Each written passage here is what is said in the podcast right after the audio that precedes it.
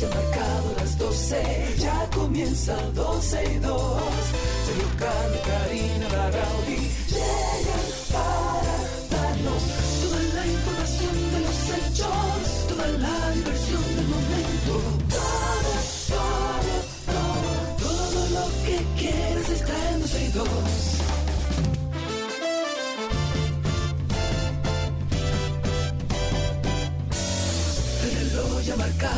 Las 12, ya comienza 12 y 2. Sergio y Karina Larrauri llegan para darnos toda la información de los hechos, toda la diversión del momento.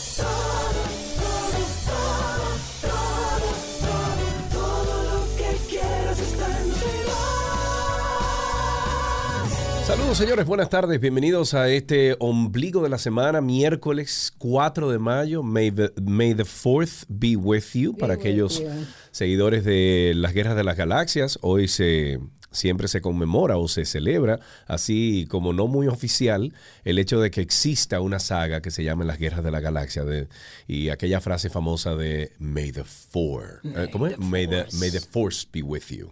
Entonces hoy, que es 4 de mayo, se dice May the Fourth. O sea, el 4 que esté contigo. O sea que bienvenidos. Karina, pareces. eh, bueno, no te recomendaría que te tomara una foto así. Porque después te acaban. Tómame la foto, Sergio, tómamela. ven. No, no, no, no. Es que eso pantalla, tiene una mira. connotación racial. No, olvídate de Ay, eso. por favor, por bueno, favor. pero te estoy, te- estoy siendo abogado ¿Qué del es diablo aquí. Me eso? estoy poniendo los zapatos de, de esta, ¿cómo se Toma llama? la De, de- de esta cultura de cristal, de esta... Toma la foto. ya está, está tirada ya. Ok, la foto. Y ya, y que el que quiera criticar, bendito sea Dios. Bienvenidos a todos. Gracias por la sintonía. Estamos ya a mitad de semana compartiendo con ustedes hasta las 2.30 de la tarde. Empiecen desde ya a buscarnos en Twitter. Recuerden que en tu- si estoy hablando así medio duro, es que tengo una mascarilla. Qué mentira toda la cara. Ok, recuerden que a través de Twitter es una vía súper efectiva para escucharnos en vivo en su celular, pero a través de esa misma vía también participan con nosotros al aire. Solamente tienen que buscarnos como arroba 12 y 2 en la aplicación original nativa de Twitter. Y por ahí va a haber un circulito mío con la, con la cara mía y de Sergio. Y, y ya puede, cliqueando ahí, escucharnos y participar con nosotros en vivo. ¿Cómo anda el país? ¿Cómo anda, el, mundo, el país. Bueno, el tema de David de los Santos eh, todavía está Ay, sí. Eh, muy presente, muy comentado en los medios de comunicación. Muy Eh, turbio. Sí, también, también. Pero David de los Santos tenía 24 años de edad y el pasado miércoles, ya sabemos, fue a la plaza de, de comercial Ágora Mall. El licenciado en educación física habría amenazado de muerte a una empleada del establecimiento, de acuerdo a un primer reporte, y luego de dos horas y media caminando dentro del centro comercial, perdón, fue llevado al departamento de seguridad del lugar. Allí fue esposado, que tengo entendido y según algunos abogados que he visto que han posteado sobre esto, eso es ilegal. O sea, dentro de una plaza comercial no tienen la potestad de, em, de esposar a alguien. Bueno, Eh, al menos que tú fueras de algún, de algún, ¿cómo se llama esto? De algún instituto castrense o, o de la policía, etcétera. No, no, porque llegó la policía después. No, tengo ¿Y fue entendido que lo- no, según lo- el no? video que anda rodando Karina y que alguien por favor me corrija si no estoy en lo correcto, es que lo esposaron antes dentro del departamento de seguridad de Ágora y Ah, luego llegó la policía. Eso es lo que Es tengo verdad, entendido. Porque yo vi un video donde no recuerdo haber visto a un uniformado y él ya estaba esposado. Es lo o sea, que te digo, que eso verdad. es Sí. ilegal porque no tienen la potestad ni Claro el aval legal para hacerlo. Entonces fue llevado al A departamento de menos que los seguridad seguridad de. Ágora sean militares. O Hay el policía, no director, tengo entendido que el director de seguridad de Ágora es militar, pero aún así quien lo esposó a este señor no lo era. Veinte minutos más tarde, eh, dentro de, de- de este lugar que ya fue esposado con las manos delante por los efectivos privados del negocio, y ahí va la primera eh, violación a la ley, 20 minutos más tarde, a las 8 de la noche, una patrulla de la Policía Nacional llegó a recoger entonces a De los Santos para trasladarlo al destacamento de Naco ubicado en la avenida Ortega y Gasset en el Centro Olímpico Juan Pablo Duarte. La policía lo esposó colocando sus manos detrás de la espalda, o sea, le cambiaron las esposas de la parte de adelante hacia la parte de atrás. Los videos del centro comercial demuestran precisamente eso y enseñan cuando De los Santos es escoltado por los efectivos policiales. Pero entonces, eh, un día más tarde es trasladado al Hospital Moscoso Puello y entonces el viernes lo mueven otra vez al Darío Contreras. De los Santos murió el domingo y aunque la institución del orden hizo correr la versión de que de los Santos pudo haberse autolastimado, que sigue siendo digamos que un tema medio oscuro y turbio, porque ni siquiera la familia ha dicho si él presentaba alguna situación de salud mental. Supuestamente lo que dice la policía es que él eh, generó una crisis nerviosa y él se autolesionó.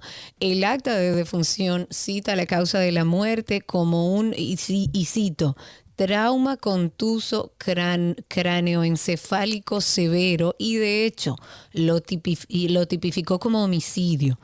Ayer, la Procuradora General de la República, Miriam Germán Brito, instruyó a la Dirección de Persecución para que coordine las investigaciones de estos casos, porque hoy estamos hablando de este caso, pero hay otros casos similares a este, donde ciudadanos han perdido la vida luego de estar detenidos en cuarteles policiales. Sí, autoridades del Ministerio Público también se presentaron la tarde de ayer a las instalaciones de Agora Mall con fines de investigar a la joven que supuestamente habría sido amenazada por David de los Santos, previo a que fuera retenido por la seguridad del lugar y posteriormente entregado a la Policía Nacional. Esta joven, empleada de uno de los comercios que funcionan en el centro, fue trasladada por agentes del órgano acusador para ser interrogada, según una compañera que no quiso ofrecer más detalles.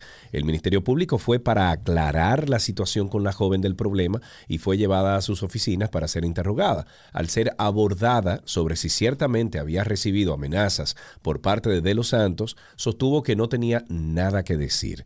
Pero vamos a aclarar varias cosas. El hecho de que este señor, porque están diciendo ahora, bueno, pero que tú lo ves en el video ahí cuando él le da a un archivo y lo aboya y de todo, él, es, eh, eh, estaba siendo violento. Es que eso no le da la potestad a la policía y a nadie a tomar la justicia en sus manos o a quererle hacer daño a este muchacho, sea violento, no sea violento. Lo que tiene que controlar la situación, controlar el hecho de que ese muchacho esté errático, pero no puede herirlo, no puede matarlo, no puede darle golpes esa, esa policía a la que nosotros todavía en el día de hoy escuchamos tantos cuentos de los años 50, de los años 40, de los años 60, que era la policía que viene desde aquel, desde la dictadura de Trujillo, luego pasar por la policía de Balaguer, etcétera. Eso no existe ya hoy en día, señores. Tenemos que quitarnos ese chip. La policía y los que están ahí están para cuidarnos a nosotros, no para hacernos daños y, y para hacernos daño. Y en el momento que un ciudadano se ponga violento con uno de estos agentes, el agente no está ahí para entrarle a golpe a ese muchacho o a esa muchacha o a ese ciudadano. El, el policía está ahí para neutralizar esa violencia o esa, ese momento errático de ese ciudadano y luego proceder legalmente, porque para eso tenemos leyes. Claro, pero además se presta mucha confusión porque al día de hoy, yo no sé tú, si lo sabes o lo leíste en algún lugar, yo no sé qué produjo esta situación. ¿Qué fue lo que pasó en esa tienda que terminó llamándose a la policía para que retirara a este joven de ahí?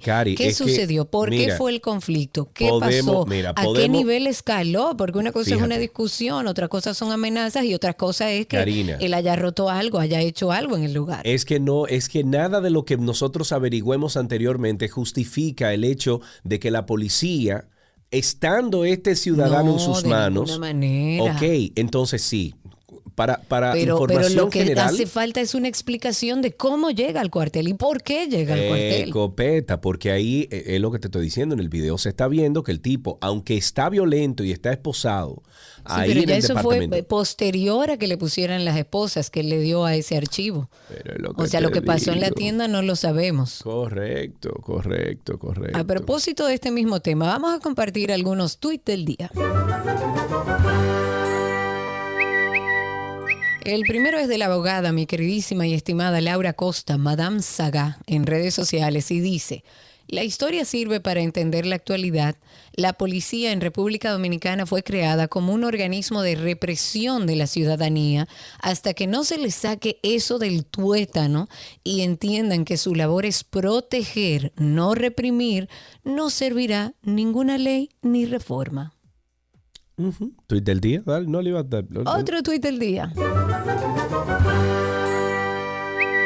Entonces, en otro tuit del día, el abogado José Martínez Brito dice, el hecho de que el jefe de seguridad de Agora Mall sea un coronel de la Policía Nacional activo explica por qué confunde en sus funciones y los empleados producen un entre comillas, arresto respecto a David de los Santos con esposas y todo, en franca violación, tú ves de lo que te estaba hablando, ahí está, en franca violación del artículo 224 del Código Procesal Penal. Quizás, y sigo con el tuit, quizás porque el jefe de seguridad de arroba agoramol es un coronel de la Policía Nacional, filtran un video editado y sin empatía en el que uno dice, mira cómo degranó eso, así mismo fue que se trayó haciendo alusión a la versión de la policía de que se infringió él mismo los golpes y es posible que precisamente porque es un coronel de la Policía Nacional quien maneja la seguridad de Ágora Mall, es que las cámaras de Ágora no graban cuando el video puede afectar a la policía. Dos mm. preguntas que hago aquí. Primero, ¿qué hace un coronel de una Policía Nacional activo siendo también un jefe de seguridad privado en un centro ¿Se puede eso? Primera pregunta, no sé. Que alguien Exacto, una pregunta honesta. Si alguien tiene la respuesta. Exacto. Si alguien tiene la respuesta, llámenos o escríbanos o, solicite hablar ahí en Spaces 809-562-1091. Segunda pregunta. La segunda pregunta que me hago es, yo creo que se me olvidó.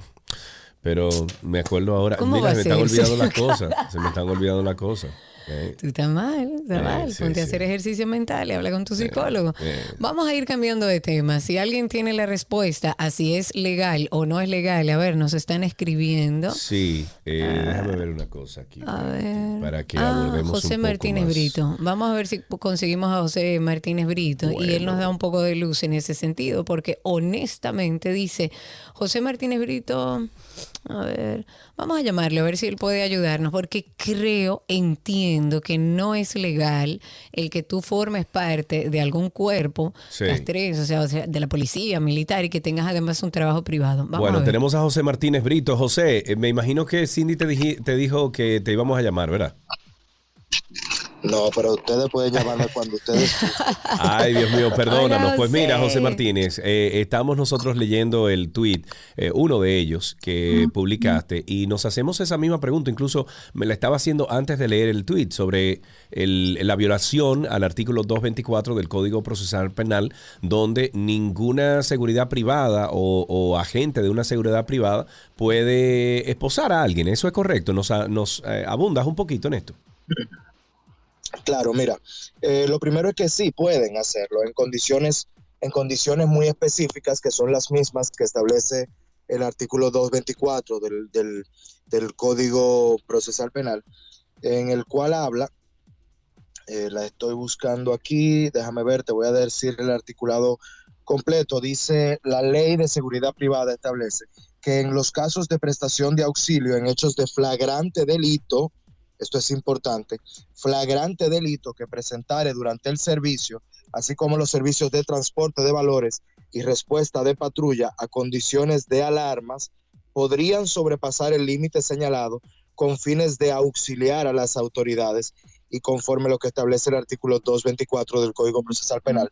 Este artículo del Código Procesal lo que establece es que nadie puede ser apresado sin una orden judicial o arrestado sin una orden judicial a menos que haya estado en flagrante delito, pero como no se ha dicho en ningún momento que él había estado cometiendo un delito, que él estaba robando en una tienda, que, eh, que David de los Santos estaba en una riña, quizás, no sé, eh, que llevaba debajo del brazo ropa de una tienda que no había pagado, no estaba cometiendo un delito, porque si lo hubiese estado cometiendo, hace rato que esa información ya hubiese salido a la luz pública. Sin embargo... Que no te parece raro, y te hago un paréntesis ahí, y discúlpame que te interrumpa, ¿no te parece raro que a esta altura no sepamos cuál fue el incidente? El incidente supuestamente, porque de manera somera se ha explicado, Lo que pasa es que es muy difícil, es muy difícil tú tener que cargar con el peso de tener que contar una verdad a medias, sabiendo Claro. la presión social que existe. Porque lo que ha establecido la plaza en un video que de hecho eh, liberaron un video editado, eh, malsanamente editado, que de hecho me parece que tiene muy poco tacto y muy poca empatía social, en el que se ve a, a David de los Santos eh, en, un- en un cuartito esposado. Evidentemente ofuscado, previa? ¿Qué pasó antes? El- lo que pasó antes, ellos dicen que no se grabó en las cámaras, supuestamente un altercado con eh, unas personas de unos empleados de la plaza y que aun cuando el altercado ya no estaba ocurriendo, una de las jóvenes que tuvo el altercado con él, verbal, dijo que no se sentía segura. Y ahí fue cuando se apresó y se llamó a la policía. Oh, mira. Apresó, digo, porque se supone que no debieran apresarte, pero eso fue lo que ocurrió. Ahí lo que hubo fue un arresto. Un arresto y fue luego colocado en un área pequeña de la plaza, secuestrado en un área de la plaza y luego entregado a la policía. Y esto no se no se corresponde con si la fue ley un de seguridad altercado verbal, privada. no debieron sacarlo de la plaza y punto. Ya mire, váyase, usted no puede estar aquí porque usted hizo tal o cual cosa, pero apresarlo. Tiene que haber un motivo mayor y no lo conocemos. Repito, lo que pasa es que es muy difícil decir una verdad a medias, Claro. que se convierte en una mentira completa. Sí, sí. Yo no creo que estén diciendo la verdad con respecto a ese caso. Yo tampoco. porque es que todo lo que han estado estableciendo no concuerda, no concuerda. El, No, y, sobre todo, José Martínez, que hay un historial fuerte de, de abuso policial. Entonces, ay, caramba, ¿cómo creerle? hay- ¿Cómo creerle? Y, el, y, el, y lo que dice el INASIF, que el INASIF establece que le quemaron los testículos, que utilizaron electricidad para, para torturarlo y que, y que tiene golpes que son signos de tortura, no necesariamente de contusiones. Golpes que son signos Dios de tortura. mío, Entonces. La policía tortura por dos razones, únicamente. O en un interrogatorio, cuando quieren sacarte la verdad a golpes, o por encargo. Son las Exacto. únicas dos razones por las que un policía tortura a una persona. Que no me quieran decir a mí que por gusto o, por, o que se cayó o lo que sea. Y otro dato interesante es, Sergio Carlos y Karina, que habían otras personas con él en la celda. Ajá. ¿Y saben qué pasó el día después del hecho?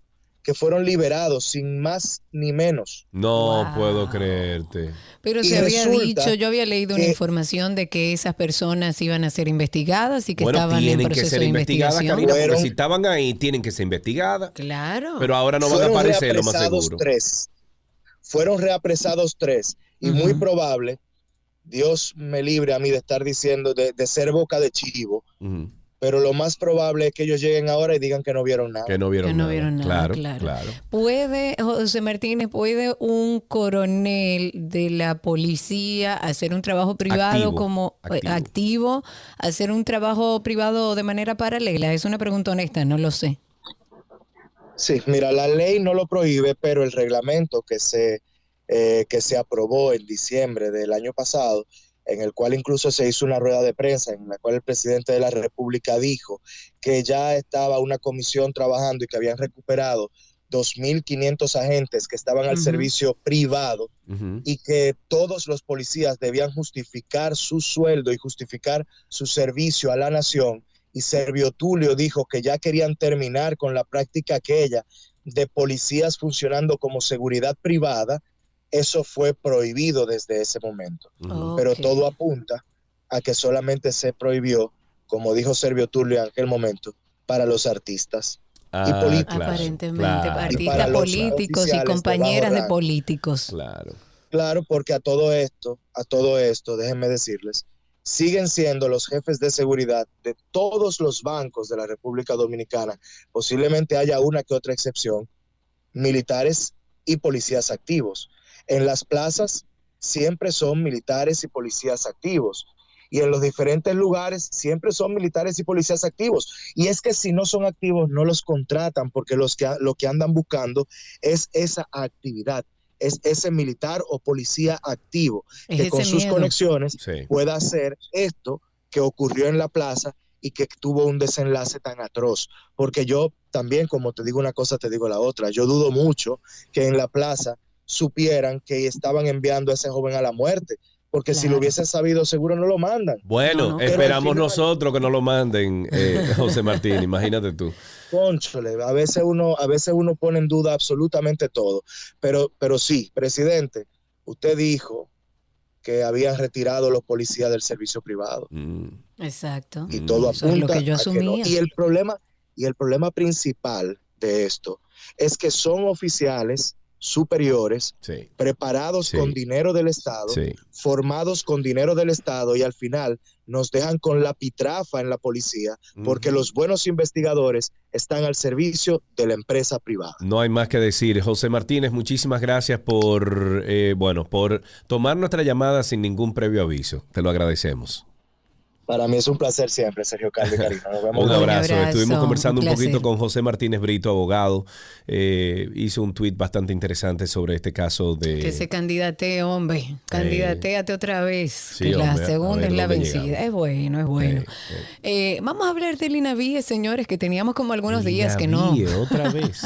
Sí, ese es el Instituto Nacional de Bienestar y Estudiantil, INAVIE.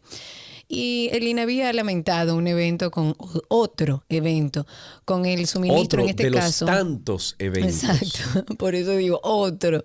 En este caso, con el suministro de líquido que afectó a algunos estudiantes de, de una escuela en los Alcarrizos, los cuales han empezado a ser despachados a sus hogares por, por no presentar signos de gravedad luego de ser evaluados en diversos hospitales.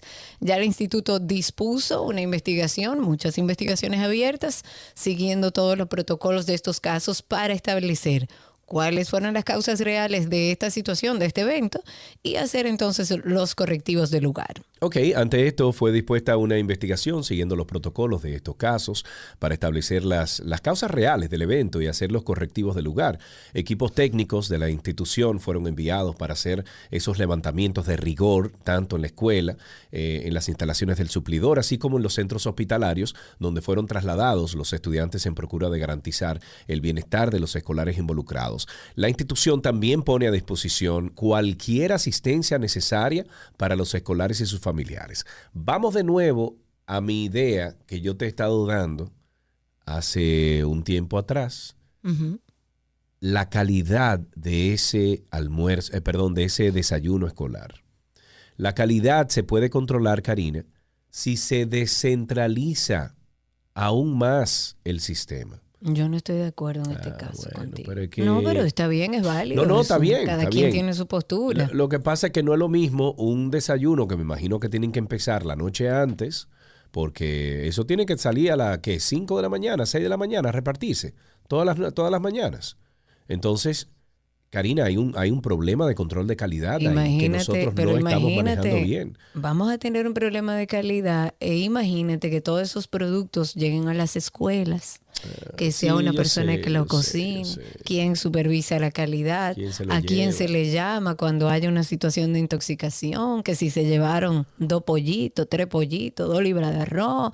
Es una situación que yo creo que en el momento en el que estamos, con una operacionalidad a nivel de país tan poco eficiente, que yo no creo que sea una buena idea, pero no, no te lo voy a discutir. Bueno, hay que con- buscarle una solución a esto. No, definitivamente. Y lamentablemente esto tiene años pasando. Le pasó al gobierno del PLD, le está pasando ahora al gobierno del PRM. Ya creo que son dos o tres casos eh, como, estes, durante, eh, como este durante este gobierno del PRM. Tenemos que cambiar lo que estamos haciendo porque estamos teniendo los mismos resultados. Estoy completamente de acuerdo. ¿Te acuerdas tú de los tucanos? Porque De los tucanos, de, de- Sí. pero de Leonel, los tucanos. Sí. Pero eso, eso hace mucho de eso. Bueno, de nuevo, oye, ya pasamos la no- página. No, doctor, hay nuevas informaciones. El Ministerio Público ha pedido a un tribunal la imposición de 10 años de prisión y el pago de una multa de 7 millones de dólares. Esto en contra de los acusados de recibir sobornos de los 3.5 millones que fueron distribuidos por Embraer. Esa es la la empresa brasileña de aeronáutica. ¿Esto para qué? Bueno, para beneficiarse como lo que hemos oído y lo que estamos acostumbrados como suplidora de ocho aviones Super Tucano. El juicio se ventila en el tercer tribunal colegiado de aquí del distrito contra el mayor general retirado Pedro Rafael Peña Antonio, ex ministro de Defensa, el coronel Carlos Piccini Núñez, ex director de proyectos especiales de la Fuerza Aérea Dominicana, y el empresario Daniel Aquino Hernández, así como de las empresas 4D Business Group y Magic Corp. La fiscal de la PEPCA ha explicado que el Ministerio Público ya presentó sus conclusiones formales de lo que, de lo que es el proceso del Supertucano, solicitando condena a cada uno de los imputados. A ver qué pasa, a ver si finalmente este tema podemos cerrar y seguir con los Atención medio ambiente, a las afueras de la gobernación de Pedernales, una manifestación pro gobierno se llevaba a cabo y un hombre sostenía un colorido cartel escrito a mano que decía, los cactus, los cambrones y las guasábaras no están por encima del hombre. Su mensaje es crudo, un resumen en una línea eh, el mayor desafío para el ambicioso proyecto de desarrollo de esta provincia, que es eh, congeniar los beneficios económicos con la realidad medioambiental. La teoría expuesta en el cartel y defendida por el grupo de manifestantes en el marco de la segunda audiencia pública sobre el plan de desarrollo turístico de Cabo Rojo en Pedernales, realizaba, eh, perdón, realizada el viernes pasado en la ciudad cabecera de la provincia, no es tan sencilla de ejecutar, a pesar del masivo apoyo Popular, la ejecución en vía rápida del Plan de Desarrollo de Pedernales, el proyecto provincial más ambicioso del gobierno actual, literalmente vamos a decir que está colgando en un hilo cuando choca con la realidad medioambiental que tiene que atender y sobre todo respetar. Ojalá. Señores, señores, y eso empezó como medio de lado en temas medioambientales. ¿Para qué hacen estas vistas? Si no, si no es un tema de que vamos a trabajar todos juntos por respetar el medio ambiente, ahí hay temas que no están conclusos. Se habla mucho del desarrollo de pedernales y poco del impacto ambiental. Se habla de campos de golf y de todo en una zona donde tenemos que tener cuidado con el recurso agua. Tenemos que seguir hablando sobre esto. Y a propósito de medio ambiente, vámonos al mar. Ya hemos llegado. El arrecife de coral. Vengan aquí, vean los corales. Es colorado, coral, coral. Guau, guau, guau, guau, guau. Esto no me gusta. ¡Oh, no! Todo el arrecife de coral está enfermando. Sería este miércoles que el Ministerio Público presentaría ya las pruebas contra Adán Cáceres y los demás encartados con el societario de corrupción religioso militar denominado Religioso Operación militar. Coral. Religioso Así le llaman militar. ellos, religioso militar, sí, porque utilizaban también la religión como para hacer sus cosas. Pues de esta manera ya la PEPCA y la Dirección de Persecución han dado cumplimiento a un plazo que fue otorgado. Recordemos que le otorgaron otro plazo, lo hizo el juez del primer juzgado del distrito para presentar acto conclusivo contra el general Adán, perdón, Adán Cáceres y los demás implicados en este, como ellos le llaman, societario de corrupción denominado Operación Coral. Bueno, conforme a reiteradas aseveraciones del procurador adjunto Wilson Camacho, este recordemos que es el director del PEPCA, la acusación que presentará el Ministerio Público contra los involucrados incluirá a nuevos imputados y empresas. Y estoy citando, esta acusación, como, hici- como hicimos en la operación Antipulpo, va a traer nuevas personas involucradas, nuevas personas jurídicas, eh, empresas involucradas. Cuando se deposite esta, esta acusación, se verá por qué el Ministerio Público se toma todo el tiempo necesario para presentar de manera completa en las acusaciones las estructuras que participan en estas operaciones. Eso añadió Wilson. Nosotros eh, hace unas semanas estuvimos hablando sobre el presupuesto que tiene ahora mismo el Ministerio Público. Eh, Miriam Germán solicitó, creo que fue un aumento de 2 mil millones de pesos. Señores, para denle todo el- dinero a esa gente. Pero ahí se necesita apoyo, Karina. Mucho. Ahí se necesita apoyo. Mucho, muchos casos abiertos, muchos Incluso, procesos de algo. investigación abiertos. Incluso no sé si hay un precedente en algún país o aquí mismo en República Dominicana, pero hay tanta gente hoy en día detenida que no ha sido enjuiciada, que no ha, eh, eh, no ha sido procesada en un juicio y que está en las cárceles dominicanas, que yo empezaría por ahí, por los casos que están pendientes de justicia. Sí, para porque hay sacar a tanta muchísimos gente presos preventivos que tienen 5 o 6 años. Señores, pero conocimos hace dos años, tres años, Karina, un señor que se había robado y quedó pollo y tenía ocho años preso. Dos pollos. No, y otros que eh, también estaban ahí detenidos de manera preventiva esperando por juicio y nunca llega a su juicio. Nunca Hay llega. que darle presupuesto a Vámonos la con justicia. los eh, secuestros en Haití, señores, que son un tema. Afortunadamente fue liberado ya esta madrugada el agregado agrícola y comercial de República Dominicana en Haití, Carlos Guillén Tatis, que había sido secuestrado por la banda haitiana Los 400 Mawoso. Hasta el momento se desconoce si se trató de un operativo o del pago de los 500 mil dólares que exigían de rescate, pero una fuente confirmó que el diplomático se encuentra en buen estado físico. En una fotografía se puede observar incluso de pie y compartiendo con algunas personas eh, a este diplomático.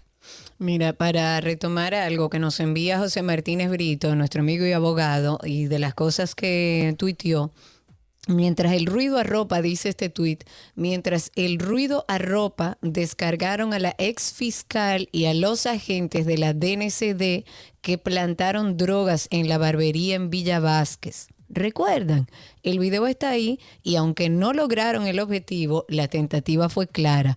Hoy esos agricultores ya son ciudadanos ejemplares. Gracias Martínez eh, Brito. Entre otras cosas también eh, comentar algunas cosas positivas, porque no podemos quedarnos entre todo lo negativo. Carolina Batista, que es una joven dominicana que reside en los Estados Unidos, se va a convertir en la primera mujer de Quisqueya en graduarse en la Academia Naval del gigante norteamericano. A través de su cuenta de Twitter, que pueden seguirla, es una dominicana de gran orgullo, arroba Caro Toliver, con B corta, Toliver. Y Carolina ha publicado su logro junto a unas eh, fotos. Ahí ella, bueno, con su uniforme blanco distintivo de los marines. Hizo acompañar además las, las imágenes con un mensaje muy motivador para todo aquel que anhela alcanzar algún sueño, su sueño americano o cualquiera que sea. Y decía, y cito, esto es para cada persona que emigró aquí a los Estados Unidos con un dólar y un sueño, para aquellos que están tratando de romper barreras y años de trauma y sacrificio generacional. Eso publicó Batista en su Twitter y con su historia ella quiere servir de ejemplo de que con esfuerzo tesonero, con dedicación, sí se puede lograr tal como ella lo hizo. Pronto va a egresar oficialmente de esa Academia Naval. La graduación de la clase del 2022 de esta Academia Naval de los Estados Unidos va a celebrarse el 27 de mayo y va a contar incluso con la presencia del presidente de ese país, Joe Biden. En otra noticia o nota que podemos compartir también curiosa e interesante, el equipo Apolo 27 que representa al INTEC y República Dominicana ante la NASA. Ay, sí. Acaba de ganar el primer premio o lugar mundial en la división STEM del NASA Human Exploration RC 2022. Este anuncio fue hecho por la NASA en su ceremonia de premiación del viernes 29 de abril, o sea, la semana pasada. Es la segunda ocasión que este equipo dominicano gana un primer lugar mundial en esta competencia anual de la NASA, donde participan más de 100 equipos de diferentes lugares. Y estoy citando, dice, este premio lo dedicamos a cada dominicano presente o ausente. Este es un premio inspirador para enviar, evidenciar que en República Dominicana hay mucho talento y que nuestros jóvenes tienen muchas esperanzas. Eso rem- remarcó Ezequiel Díaz, quien es el profesor de Ingeniería Mecatrónica de INTEC y tutor del equipo Apolo 27, compuesto por 15 estudiantes y dos profesores. A mí me encantaría saber un poquito más sobre esto. Creo que en el pasado si habíamos hablado con otro grupo. Sí, eh, del INTEC también. Sí, creo, este pero, mismo, pero si Cindy nos puede conseguir, si Cindy nos puede conseguir a, a Ezequiel Díaz, a lo mejor más adelante podemos aprender un poquito más de qué es lo que hace este grupo y, y por qué las merecidas, eh, re- este re- reconocido reconocimiento Claro. de la NASA. Y por supuesto que queríamos como abordar algo positivo también, porque cuando se puede, cuando se quiere, se puede y solamente hay que soñar. Los invitamos además a escuchar todos los episodios del podcast de Karina y Sergio After Dark.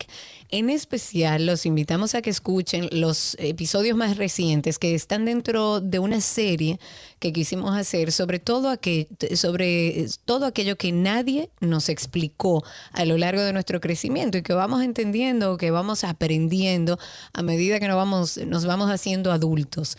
Hablamos ya de lo que nadie nos explicó sobre el no, Hablamos sobre lo que nadie nos explicó sobre la muerte, de lo que nadie nos explicó del fracaso y estrenamos un episodio sobre lo que nadie nos explicó sobre el placer.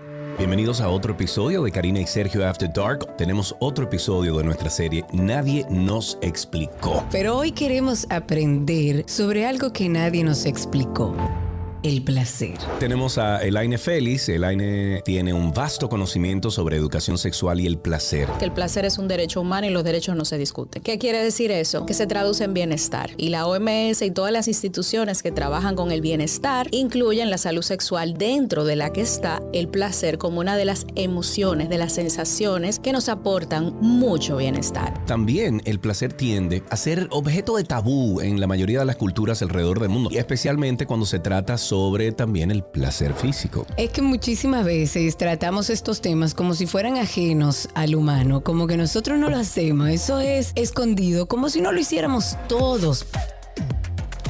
Karina y Sergio After Dark. Nos puede conseguir en cualquiera de las plataformas de podcast que existen en el mundo mundial. Nos buscan como Karina Larrauri o Sergio Carlo. Ahí estaremos en dos podcasts. Estamos en Karina y Sergio After Dark. Suscríbanse, déjenos un comentario. Por favor, compartan el contenido. Y también estaremos en arroba 12 y 2, que es el programa que usted está escuchando ahora mismo. Así empezamos hoy, ombligo de la semana. Ya regresamos con mucho más. cuando se. Let's go! Let's go! Now. There's a pitch on the way, a swing and a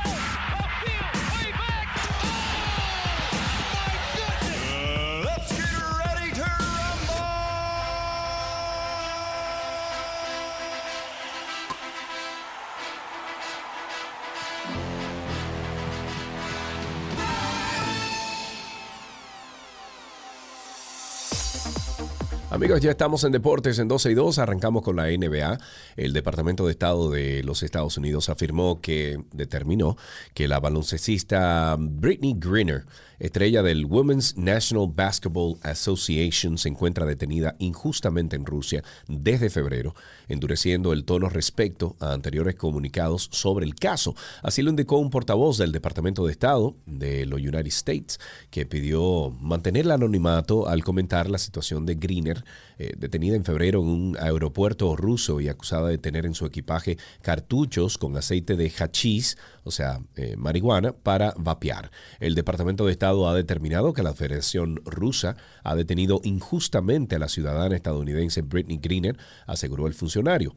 Este reconocimiento sugiere que Estados Unidos pasará a negociar activamente su retorno en lugar de aguardar a que su caso avance en el sistema judicial ruso.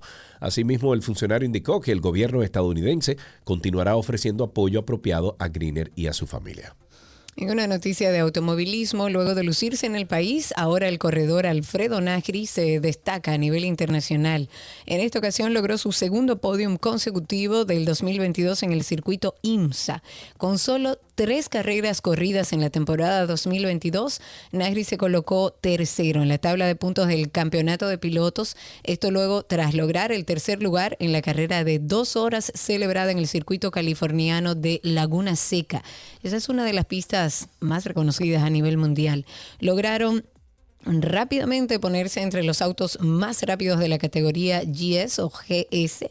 La carrera no iba a ser fácil por lo competitivo que es esta categoría y además por la forma del trazado de esa pista, pero confiado en el buen rendimiento que vienen logrando con el auto en esta temporada, Nagy desde la arrancada logró adelantar posiciones con la estrategia de paradas a pits del equipo Riley Motorsport que hizo un excelente trabajo. Me voy con el piloto Jimmy Gibre. Correrá con la Fórmula 1 en el principal categoría o en la principal categoría del motorsport a nivel mundial que llegará a la Florida por primera vez en el único gran premio que hará su debut absoluto en este año, el Gran Premio de Miami de la Fórmula 1. Jimmy participará en un evento que contará con la audiencia más grande en toda la historia del deporte estadounidense al estar en la pista del Gran Premio de Miami de la Fórmula 1. El Gran Premio será eh, déjame ver, comienza el viernes 6 de mayo, le hace pasado mañana y terminará el domingo 8 de mayo con la, dispuesta, con la disputa de la carrera. Será un evento que se desarrollará en la quinta jornada del Campeonato Mundial de Fórmula 1. Finalmente, en Taekwondo, República Dominicana fue designada como sede del torneo de Taekwondo que corresponde a los Juegos Centroamericanos y del Caribe. Esto va a ser el próximo año en San Salvador, en El Salvador. El anuncio fue hecho por el ministro de Deportes, esto dentro del marco de la apertura del Campeonato Panamericano de la disciplina Punta Cana 2022. Dice, Salvador nos acaba de ceder la responsabilidad de montar en nuestro país el torneo de Taekwondo de los Juegos Centroamericanos y del Caribe. Eso dijo y añadió además que República Dominicana ya es oficialmente subsede de este evento regional, debido a que además del taekwondo va a acoger otros deportes que corresponden al programa de competencias de los centroamericanos y del Caribe. Entre esos está el pentatlón, el ecuestre, el canotaje, el tiro al plato, el racquetball, el, bueno, hay muchísimos eh, deportes que también estarán dentro de este marco. Y con esto finalizamos estas noticias del mundo deportivo aquí en 12 y 2.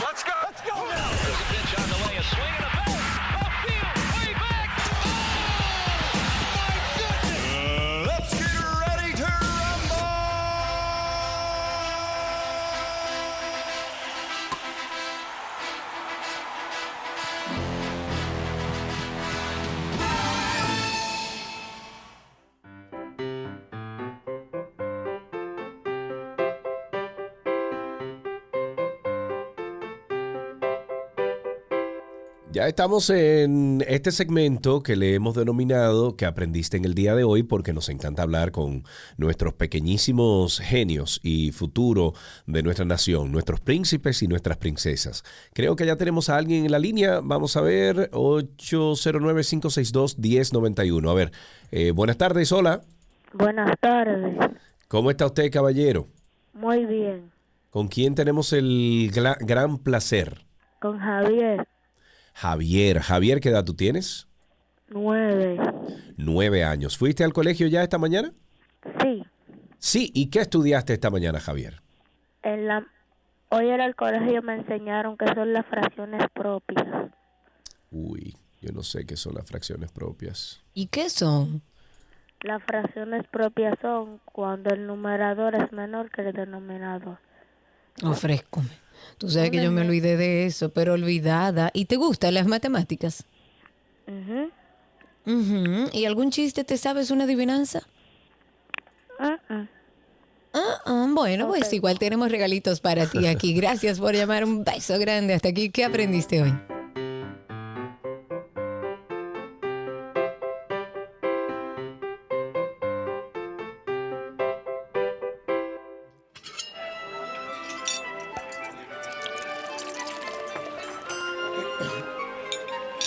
Ula la Ouh là oui, là. je mange a Je comida de Gabriela, Gabriela. que c'est bon ici. Mais oui.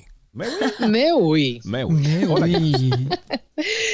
¿Cómo van? ¿Cómo van? ¿cómo te está yendo a ti en Miami? Cuéntanos. Bueno, mucho que contar, mucho que contar. Sí, pero no se ya puede les iré contar subiendo todavía. videitos. Exacto. Bueno, vamos a ir subiendo videitos porque la verdad que todo es, esto es una gran experiencia. Ay, sí. Después, bueno, cuando ya regreses y nos sentemos aquí, nos contarás todo lo que estás haciendo. Recordarle a nuestros oyentes que Gaby es parte de la Fórmula 1. Está poniendo a la gente Cari. a comer rico Oye, ahí. Cari, mira, tú dices eso y ya tú sabes cómo va a estar esa boca. La gente, ta, ta, ta, ta, ta. No, señor. Que digan lo que quieran. como una La envidia simple- sana. Estoy aquí como... es, es- sí, la envidia, es, eh, la envidia es sana. Te decía que estoy aquí como una simple mortal, ayudando a toda la parte de lo que conlleva la hospitalidad y, y todo el entorno de, de la parte de comida de este gran evento de Fórmula 1 que se está llevando a cabo aquí en la ciudad de Miami. Genial, genial. Bueno, hoy es miércoles 4 de mayo. Hoy vamos a seguir con recetas para picar. Gaby nos ha preparado esta semana como para que tengamos opciones si, si llega alguien en la casa, que podamos hacer algo rápido para picar. Hoy, ¿qué preparamos, Gaby? O, o para que veamos la carrera el domingo, ¿verdad? Ah, importante, eso puede ser, claro. Muy chévere, muy chévere. Mira, aquí se paran las aguas con esta receta porque yo me declaro súper, súper fan de las flautas de pollo. O sea, la, ese crunchy, esa masa de, Uy, sí. de maíz crujiente, frita, rellena de, sobre, de- del pollito y que por arriba le ponemos sour cream, guacamole, pico de gallo. Señores, si ustedes me quieren invitar y quieren hacer algo como para que yo tenga una sonrisa la noche entera, Ah, ya sé. flautas de pollo, flautas de pollo, entonces. o sea, de verdad. Me encanta, me encanta, me encanta. Bueno, vamos a necesitar 12 tortillas blandas de maíz amarillo, unas 3 tazas de pollo cocido que vamos a tener desmenuzado, una cebolla blanca picadita en cuadritos, 3 cucharadas de, de crema agria. Esto es para servir, porque básicamente lo- con lo que rellenamos la flauta es con el pollo desmenuzado. Claro, como un usted lo taquito. hierve, exacto, como un taquito. Usted lo hierve y, desmenuza el pollo y este es nuestro relleno. Después por arriba, como te decía, tenemos el sour cream, eh, media taza de queso blanco fresco que tú puedes utilizar un mozzarella o un monterrey rayadito, unas cilantro fresco picadito para hacer tu, tu pico de gallo, eh, salsa para tacos, guacamole y bueno, necesitamos aceite para freír. Para hacer las flautas hay una técnica que es mantener las tortillas, eh, ¿cómo te digo? Como tibiecitas. Para eso tú lo puedes pasar por el micro eh, para, por unos segundos para que la masa esté flexible. Entonces tú vas a tener una ollita, esto es una fritura sumergida. Vas a tener una ollita con mucho aceite, te recomiendo que la olla no sea muy grande, que te quepan alrededor de dos flautas por, por momento de fritura, porque así vas a tener mayor control del calor, que es lo que necesitamos, porque tiene que ser una fritura sumergida rápida. Y ¡pum! sacaste Con efectos especiales y todo. con efectos especiales y todo, ¿bien? Pues tenemos entonces el pollo bien desmenuzado, tenemos eh, nuestro pico de gallo por el lado, el guacamole, todo para armar nuestras flautas. Vamos a darle un toquecito de calor a la masa de, de maíz, como te dije. Vamos a colocar en el centro de, la masa, de redondo, un poquito del pollo desmenuzado, enrollamos y con palillos vamos a, mm, pinchar los extremos y el centro. Esto va a firmar la flauta. Inmediatamente llevamos a freír en esta, en esta, como te decía, en esta fritura sumergida en este aceite bien caliente. Retiramos, colocamos arriba de un papel toalla para retirar cualquier exceso de grasa y entonces luego que ya pasen un par de minutos retiras los palillos, no los retires de una vez. Pasa un par de minutos y luego entonces retiras. Al momento de servir, Cari, mira que se me, agua la, se me hace boca. ¿Cómo se, Sí, se me te hace, agua la boca? la boca. Y sí, y hasta un trabalengua dije. Entonces la vas a colocar en un plato y arriba, entonces, guacamole, pico de gallo, sour cream y terminas con un poquito de queso así rallado, Mm, Dios mío. que puede ser mozzarella, monterrey, cheddar, lo que quieras. Yo me puedo comer cinco o seis, la que me ponga. Eh, lo ideal es eh, comértelas rápido porque, para que no se ablanden, pero señores, esto es gloria con infinito. Le agregas un poquito de salsa de taco por arriba y voilà. Riquísima Ay, qué hambre. receta, Dios mío, sí, me dio un hambre. Ustedes pueden entrar en nuestra página si se animan a hacerlo este fin de semana o durante la semana 12y2.com. Ahí en el enlace de la receta siempre van a encontrar las recetas de Gaby. También Gaby tiene una página con diferentes recetas, gabrielareginato.com y su cuenta de Instagram, gabriela.reginato. Pero además siempre les recomiendo que vayan a la cuenta de Voila RD. Esa es la cuenta de mis potes mágicos, como les llamo yo, para que los tenga siempre en su casa. Por ahí Gaby también ha compartido recetas que pueden hacer con estos potes mágicos. Y Voila Café, que es ese lugar mágico que anoche lo vi en la película de The Lost City. La, eh, vi todo el espacio de Gaby. Vi a, a la- a los actores, actrices bailando ahí en Voila Café, lo vi a todos. De hecho, Sandra Bullock está en un momento en un segundo nivel que me imagino que es el de tu oficina, de, de Voila. Hay muchos, sí, hay muchos, hay muchos espacios. Eh, ahora que lo traes a colación, Karen, fue un momento increíble que, vivimos eh, siendo parte de, esta filmación y yo lo disfruté muchísimo. Y sí, se grabó mucho eh, en Voilà, en los espacios laterales. Bueno, yo ahora que dices eso, voy a aprovechar y voy a subir unas fotos donde están todas las sillas de los directores Claro. tuve la Oh. experiencia de, de estar con ellos, de, de conocerlos, de Inclusive estuve con la persona de, de sonido que me, en un momento determinado me, me, puso los audífonos y me enseñó cómo cada micrófono, cada escena. Fue una experiencia lindísima. Gracias por, por traerlo a colación. Qué lindo. La verdad, sube la foto y a todos ustedes vayan a ver The La City con Sandra Bullock, que ahí está nuestro adorado Héctor Aníbal que nada se la comió así de simple de la City. Y ahí pueden ver también algunas imágenes de ese lugar mágico que siempre les hablo ahí de Bola Café en Altos de Chabón. Gaby, mil gracias. Un beso enorme, bueno, y nos escuchamos mañana. Así será. Hasta aquí nuestra receta del día.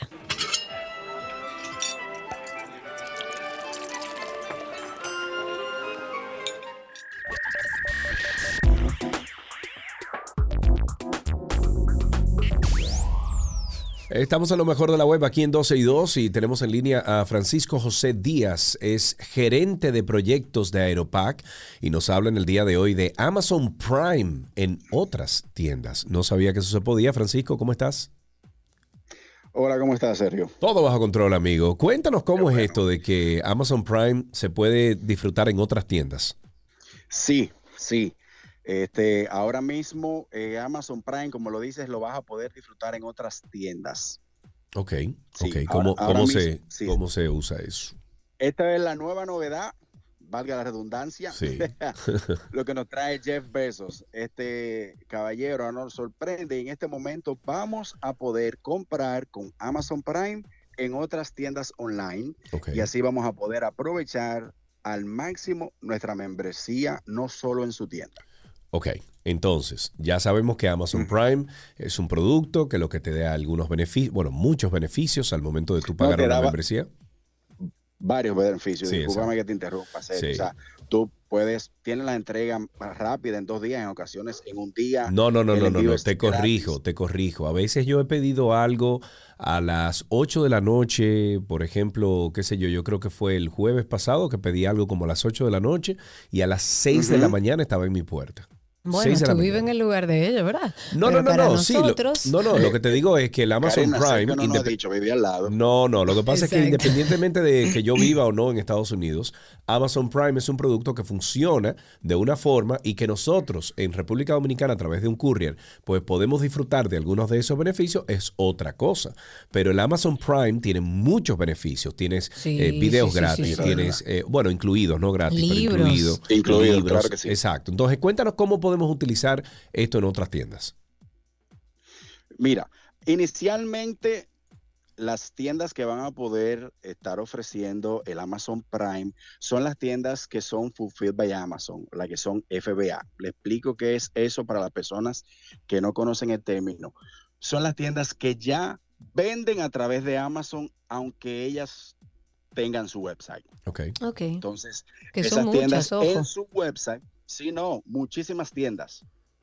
Aparte de tiendas también a nivel personal, si una, o Claro. sea, o sea, muchas personas eh, eh, hacen el, el- el FBA, pero realmente la intención de Amazon es que otras tiendas se unan, no importa que no tengan inventario en Amazon. Ok. Ok. Sí, sí, sí.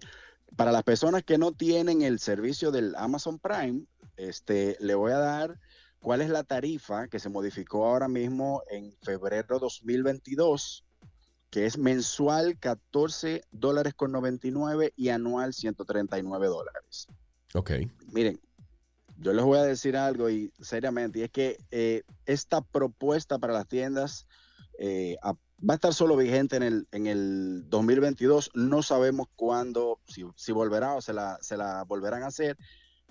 Pero nosotros hasta el momento, y creo que todos los compradores online les recomendarían a esas tiendas que acepten porque tiene, tiene como el aval de Amazon, te da la seguridad de que tú estás comprando algo que Amazon eh, eh, te da como, como esa confianza.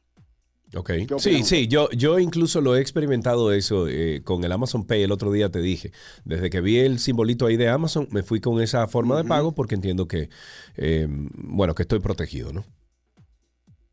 Sí, eh, eso es lo que uno siente. Sí, exactamente. Eh, Cuéntanos un poquito más cómo funciona esto de, del Amazon Prime en otras tiendas. ¿Por dónde ibas? Eh, no, como te conté, es simplemente que en las otras tiendas, en las opciones de pago, te va a dar la opción, vas a tener ese botoncito de pagar con Amazon Prime. Sí, sí.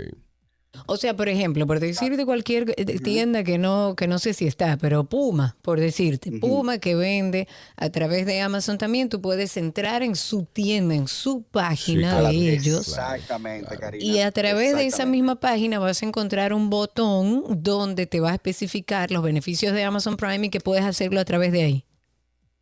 Exactamente. Genial. Tú le vas a dar a, a pagar, tú pagar con Amazon Prime y recuerdan asimismo toda la información que tú tienes en tu cuenta de Amazon, la tarjeta, como el Amazon Pay que les hablé hace eh, unas semanas, asimismo va a tomar de esa tarjeta que tú tienes ahí, va a cobrar, aunque el artículo esté en esa tienda, no sé el tema de la logística, cómo lo hará Amazon, Sí. pero entiendo que ellos van, recogen ese paquete y te lo van a entregar y en el mismo tiempo que te prometen con el Amazon Prime. Sí. Yo sí. entiendo que esto es fenomenal. ¿eh? Yo, yo estuve escuchando un podcast donde estaban hablando de la, de la expansión de Amazon desde sus inicios. Y recuerdo uno de los episodios que estaban hablando donde un día eh, estaban vendiendo tanto, tanto, tanto que ellos dijeron, bueno, vamos a comenzar a, a- a alquilar aviones para carga en vez de nosotros irnos con UPS, con el otro que sí o qué. Loco, y compraron toda una flotilla de aviones. O sea, dijeron, espérate un momentico, vamos a resolver este problema, vamos a comprar aviones. Y compraron el primero y después de ahí compraron una flotilla completa. Y hoy en día así que se manejan. Ellos tienen su- sus centros de distribución. eh, hay un- una inteligencia artificial que todo el, todo el tiempo vive aprendiendo de los, eh, Mm. vamos a decir, de las actividades humanas que utilizan el servicio de Amazon y eh, les sugiere a sus manejadores, directores, eh, algunas estrategias de cómo mejorar ese sistema de acuerdo a gráficas, etcétera. Es muy interesante lo que ha logrado en Sí, inteligencia sí. artificial eh, Amazon. Yo les recomiendo el podcast, se llama eh, Founders, Founders, lo pueden encontrar Amazon Jeff Bezos, Founders Amazon Jeff Bezos. Eh, Francisco, muchísimas gracias como siempre por todas las informaciones, amigo. Gracias a ustedes. Excelente, estuvimos conversando con Francisco José Díaz, es gerente de proyectos de Aeropac.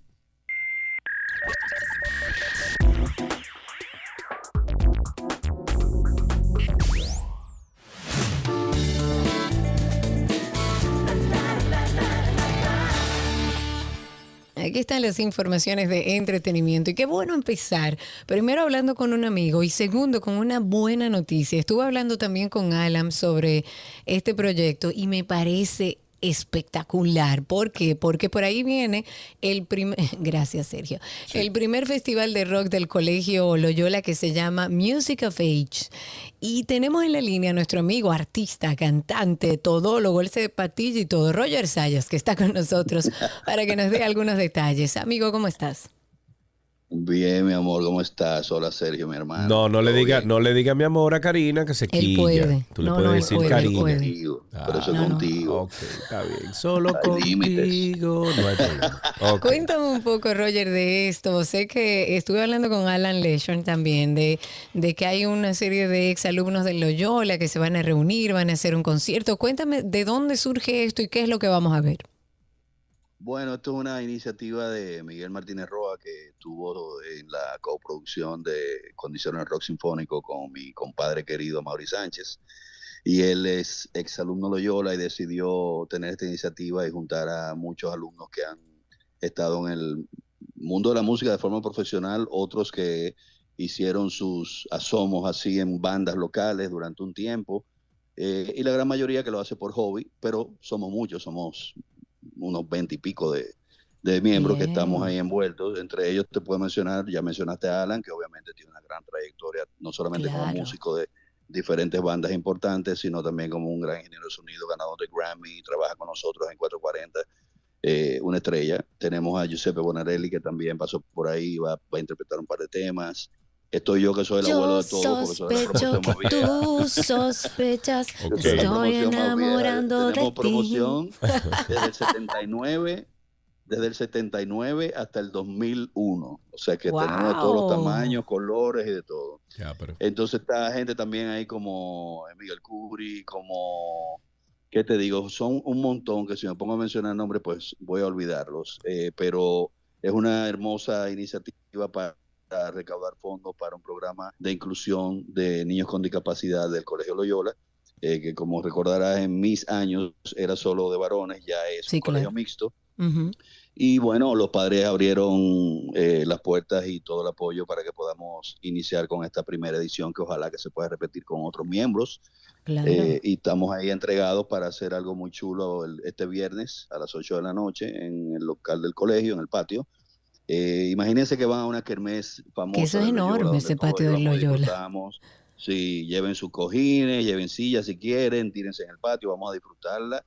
Una noche al aire libre, disfrutar de buena música de todas las épocas, desde los finales de 70 hasta, hasta los 90 y 2000, rock del bueno, una gran selección de buenos temas por una buena causa. Eso va a ser una noche mágica. Gracias, Roger. Y recordemos, viernes 6 de mayo a las 8 de la noche en el patio del Colegio Loyola. Las boletas ya están a la venta, las pueden conseguir en Huepa Tickets. Entre a través de Huepa Tickets y asegure su entrada y vaya a disfrutar primero de un maravilloso concierto en un lugar enorme, porque el patio del Loyola es enorme, pero además aportando a este programa de inclusión de niños discapacitados del Colegio Loyola. Vámonos a la novela que está acaparando absolutamente todos los medios. Es una novela que Karina Larrauri no se pierde. para, para nada. no he visto eh, nada. No.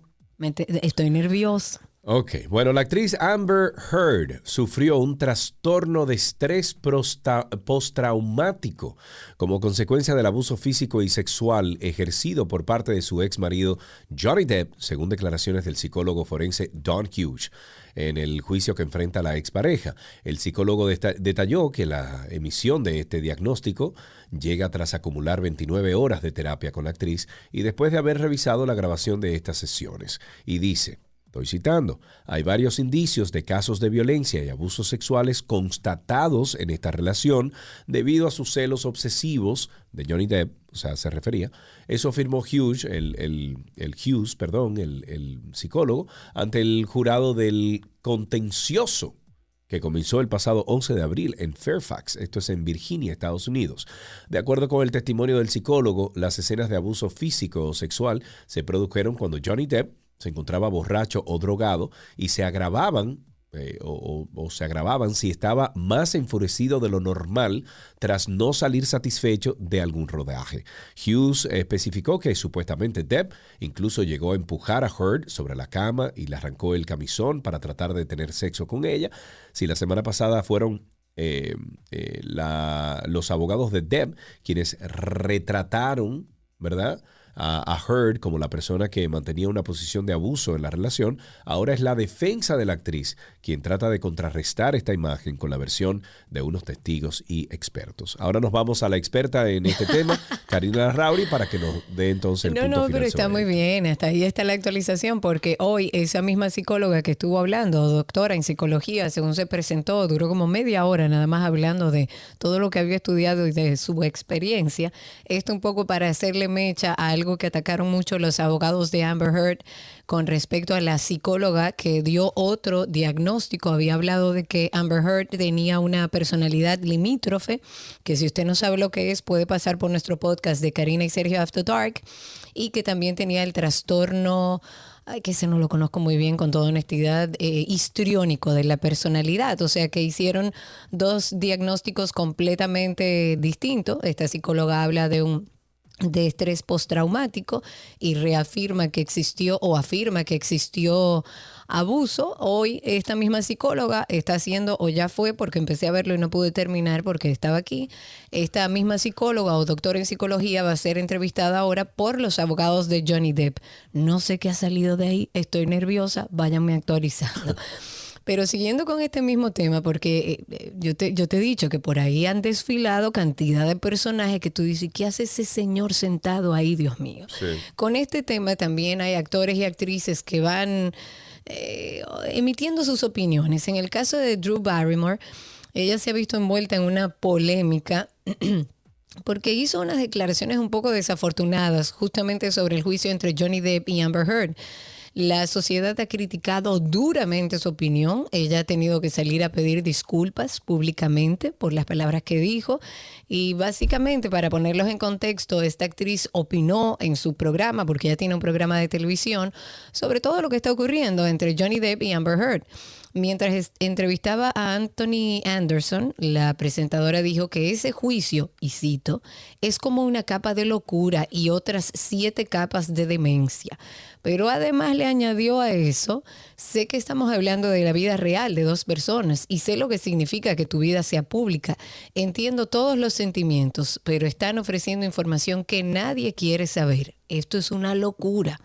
Ante estas duras y abundantes críticas que han recibido sus comentarios, pues eh, Drew Barrymore ha- se ha visto obligada a salir públicamente a pedir disculpas y lo ha hecho con un video que ustedes pueden buscar a través de Instagram y dice, me han llamado la atención porque he ofendido a gente por burlarme de Johnny Depp y Amber Heard y solo quiero disculparme y agradecer profundamente a todos los que me han dicho algo porque esto puede ser un momento de enseñanza para mí. Quiero ser buena persona y creo que esto me hará cambiar. Eso aclaró Drew Barrymore. Me voy con el polifacético artista Carlos Alfredo Fatule, que pondrá en circulación su tercera obra literaria titulada Vivir sin miedo. Se trata de la biografía autorizada del campeón de pesca del BAS Víctor Genao. Vivir sin miedo es la historia de un hombre que a pesar de todo pudo vencer enfocándose siempre en prepararse para triunfar. Aprovecho y eh, perdón, aprovechó y vio en cada una de las oportunidades un camino para el éxito, para ganar eh, cada una de, de esas oportunidades. Eh, dice también que así como premios también ganó, la suerte siempre ha estado de su lado con la ayuda de sus extraordinarias habilidades. La vida de Víctor M. Genao Jaques, el campeón de pesca del BAS, ha estado marcado por su pueblo Bonao, por su familia y por todas las aventuras que realizó junto a sus primos y sus amigos, refiere una nota de prensa, pero la más atrevida de todas, cruzar el Océano Atlántico en un velero y estar a la deriva por varios días, aventura donde casi pierde la vida, es lo que dio inspiración para este libro. Este libro tiene un carácter histórico porque a través de sus capítulos se narran episodios relevantes y pintorescos, tanto de nuestra cultura en la Villa de las Hortensias, así como propios de nuestra historia post-dictadura. La puesta en circulación será el día 17 de mayo en la Plaza Merengue, Bonao, a las 7.30 de la noche y el día siguiente en Cuesta Libros con honestidad y censura. Así se decidió afrontar la serie biográfica sobre la vida de Miguel Bosé, que esto es un, pro- un proyecto en plena producción cuyo rodaje ha terminado hace unas semanas y que cuenta muy de cerca con la colaboración de este artista, de Miguel Bosé. Aunque no narrará los polémicos últimos años de la vida del cantante, Bosé promete hablar de todo, sin tapujos. Dijo, sí hablará de sexo, de drogas, de su eh, eh, homosexualidad.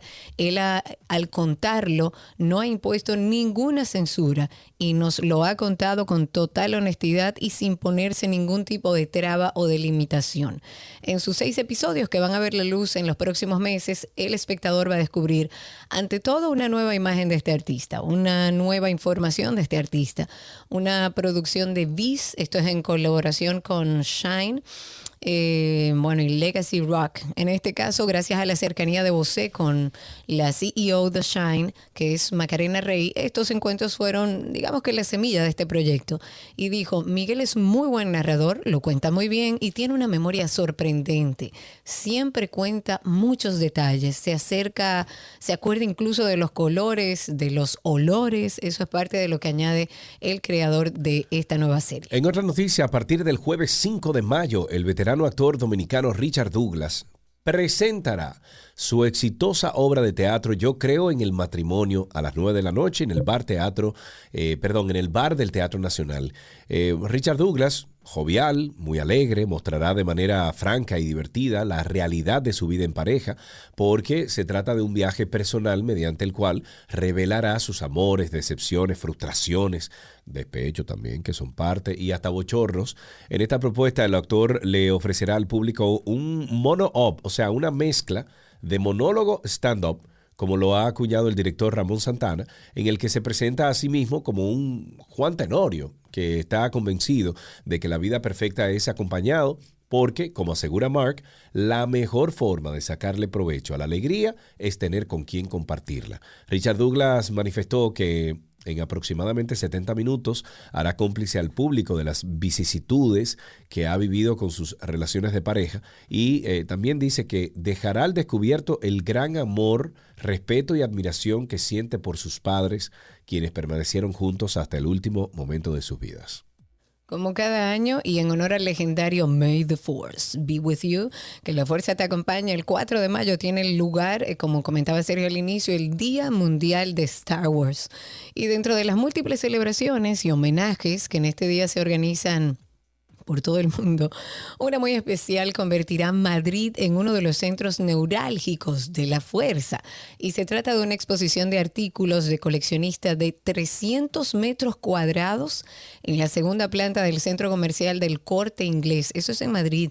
Estará abierta al público hasta el 29 de mayo y es una muestra que hará, bueno, delicias de los fans de la saga creada por George Lucas y que acogerá alrededor de 20 artículos de la misma colección privada que se remonta al año 2000, em, cuando firmas como Sideshow o EFX, Gentle Giant o Code 3 comienzan con la fabricación de réplicas de los personajes, naves espaciales, armas, con motivo de la popularidad que adquiere Star Wars en ese momento. Todas las piezas que forman la colección son artículos de coleccionista y por lo tanto imposibles de adquirir, así que no sueñe. Eh, piezas únicas, eh, licenciadas incluso por Disney y dotadas de su correspondiente certificado de autenticidad que reproducen fielmente las características de todo este universo de Star Wars y las figuras forman parte de tiradas exclusivas que oscilan entre las 25 y las 1000 unidades y que fueron adquiridas directamente del fabricante o a través del mercado secundario en Internet. Y antes de finalizar este segmento, siempre queremos recomendar nuestro podcast Karina y Sergio After Dark. Karina y Sergio After Dark. Los invitamos ahí a escuchar todos los episodios del podcast porque, bueno, y en especial los más recientes que están dentro de la serie de todo aquello que nadie no nos explicó o nadie nos explicó a lo largo de nuestro crecimiento y que ya entendemos o creemos nosotros que entendemos cuando ya somos adultos. Hablamos de la importancia de decir no, de lo que nadie nos explicó sobre la muerte, de lo que nadie nos explicó del fracaso y eh, el más reciente estamos hablando sobre el placer. Bienvenidos a otro episodio de Karina y Sergio After Dark. Tenemos otro episodio de nuestra serie Nadie nos explicó. Pero hoy queremos aprender sobre algo que nadie nos explicó el placer. Tenemos a Elaine Félix. Elaine tiene un vasto conocimiento sobre educación sexual y el placer. Que el placer es un derecho humano y los derechos no se discuten. ¿Qué quiere decir eso? Que se traduce en bienestar. Y la OMS y todas las instituciones que trabajan con el bienestar incluyen la salud sexual dentro de la que está el placer como una de las emociones, de las sensaciones que nos aportan mucho bienestar. También el placer tiende a ser objeto de tabú en la mayoría de las culturas alrededor del mundo, y especialmente cuando se trata sobre sobre también el placer físico. Es que muchísimas veces tratamos estos temas como si fueran ajenos al humano, como que nosotros no lo hacemos, eso es escondido, como si no lo hiciéramos todos. Karina y Sergio, After Dark.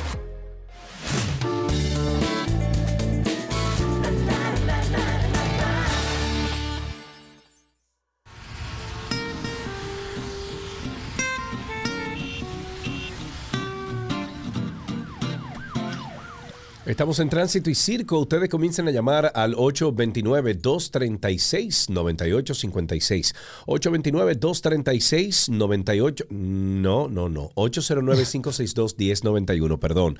809-562-1091. Estamos utilizando la línea que tenemos en la 91. 809-562-1091, que es el teléfono aquí en 12 y 2. Y por supuesto, a través de Twitter Spaces. Aquellos que ya, bueno, casi 100 personas que están con nosotros ahí, si quieren hablar, pueden levantar por ahí su mano, solicitar ser hablantes y le damos paso para que participen con nosotros. Nos encuentran en Twitter como 12 y 2. Ahí usted va a ver un circulito, es simplemente cliquear encima de él. Quiero compartir algunos tweets del día que me parecen interesantes. Tweet del día. Son algunos tweets del día del ciudadano Gustavo Valverde y dice, mis mayores traumas como motorista, que el 98% de motoristas que se van en rojo sean ignorados por los agentes de tránsito. Andar en las avenidas recién pavimentadas, los hoyos de alcantarillado son más profundos. Que la ciclovía no sea una motovía en hora pico. Las botellas de agua plástica, un día casi me caigo con una. Las Tahoe y las Land, eh, Land- Land Cruiser, casi siempre es un chofer que anda por la vida sin importarle la vida de los demás. Algunas placas oficiales, ver punto anterior.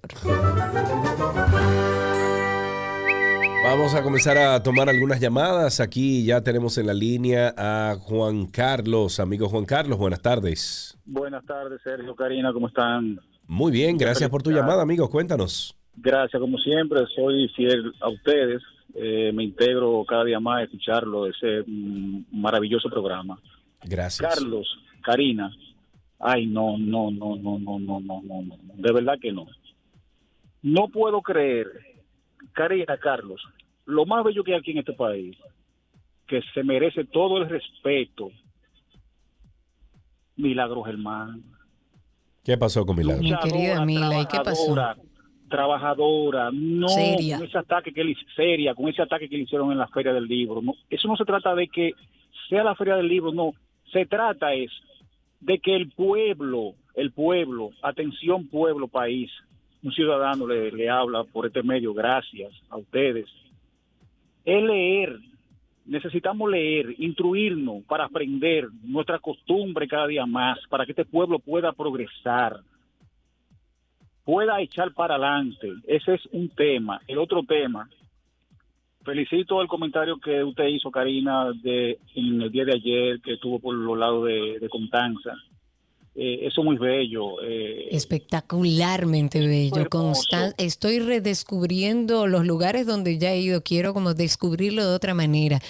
Y el, perdón, el pueblo de Constanza es bellísimo. Bello, bello. Parece una, una maqueta, una maqueta de esa, de la que hacen los estudiantes cuando se van a graduar de, de ingeniería o de, de arquitectura, que parece, tú te, tú te pones ahí en Alto Cerro, en uno de esos balcones, por ejemplo, porque hay otros lugares, pero ahí Sí, en Alto. Cerro tú te pones en unos ba- balcones y ves el valle así completo, una No, locura. no, y si te no, levantas no. a las 6 de la mañana, Ay, puedes ay, ver ay, entonces eh, cuando están fumigando, cuando están eh, eh, regando la, la- la plantación, o sea, lo- los, los plantados que hay. Es, hermoso, hermoso. Pero además hermoso, el pueblo está muy lindo, hay muchos así muy característicos. He compartido algunos, algunos a través de Instagram. Voy a revisar otros porque la verdad es que descubrí lugares muy bonitos. De hecho, los invito a que pasen por Fresas. Eh, ¿Cómo es que se llama? Fresas Ariyama. Es de verdad un, un circuito, una ruta que usted tiene que hacer si va a Constanza. Y creo que están así mismo en Instagram. Fresas Ariyama con Y. 809-562-1091. 809-562-1091. También estamos en Twitter Spaces, arroba 12 y 2 en Twitter Spaces. Llamen, cuéntenos cómo está la calle, qué está pasando. Yo de, de este, de este lado tengo que Francisco Domínguez Brito, uno de los aspirantes a la candidatura presidencial por el PLD, expresó que considera que a raíz del aumento sostenido del, del- del crimen, la delincuencia, los abusos policiales, no hay otra solución que empezar de nuevo, empezar de cero, de crear una nueva policía. Estoy con Francisco Domínguez Brito en ese sentido. Domínguez Brito, quien se desempeñó como Procurador General de la República en varias ocasiones en los gobiernos del PLD, aseguró que de llegar a ser presidente de la República, construirá esa policía nueva. En una comunicación de prensa detalla que, en primer lugar, iniciaría por una policía investigativa con el reclutamiento de los mejores hombres y mujeres de esa institución y del Ministerio de Defensa, el ex también eh, fiscal de- del Distrito Nacional por el 1997 al 2000 y 2006-2010, senador por Santiago y ex ministro de Trabajo y Medio Ambiente, dice que en su plan para una nueva policía, todos los que quieran formar parte de esa nueva entidad deberán ser egresados de las universidades y de las principales academias militares. Serían sometidos a un proceso de capacitación intensiva y constante que le permita estar al día en el uso de tecnología, en la psicología, en las técnicas de interrogatorio, a fin de ser más eficaces en el descubrimiento de las acciones criminales y en el levantamiento de las pruebas necesarias para las condenas ante los tribunales de la República Dominicana. No sé qué tan real sería que cada miembro que forme parte de esa nueva policía dentro de su eh, plan de gobierno eh, fuera graduado universitario. No, no sé qué tanto podríamos llegar a eso cuando hay un Lo alto hay porcentaje de personas que, no pasan a la universidad. No, lo que sí hay que entrenarlos bien, como Dios manda. Cristino de Santiago está con nosotros en la línea. Cuéntanos, Cristino. Saludos. Saludos, Eh, Cristino, adelante. Muy buenas, buenas tardes, Carlos. Y discúlpame que el vacío no estaba oyendo, no oyendo el retorno. Está Buenas bien, no hay problema. ustedes. Mucha salud para ustedes, para ustedes. Amén, igual para ti, amigo. Mire, precisamente quiero, hay una versión del caballero que mataron en el señor Da- David, ¿no? Sí, de los Donde Santos. que- sí, donde dice que en- él estaba predicando en, en Algo de Amor y que por el escándalo de su prédica eh, le dijeron supuestamente que que bajara, que, que estaba bien la prédica, pero que, gana, que, que bajara el tono. Entonces Ajá. parece que él siguió predicando y sencillamente pues lo apresaron. Han, han habido ta- tantas eh, especulaciones que por Sí. cierto, Carlos, por cierto, en el caso aquí de Santiago Oeste, Cienfuegos, donde yo vivo, hubo un caso similar y aquí iba un meneo raro. Del barbero, usted dice del barbero. Perdón, Usted dice del, del barbero en Santiago, ese.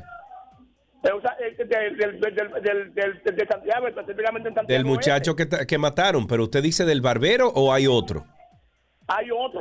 Y aquí va a haber, Ah, aquí, usted ve. aquí, aquí- aquí- aquí va a haber un meneo raro. Ahí, Acuérdate que. Bueno.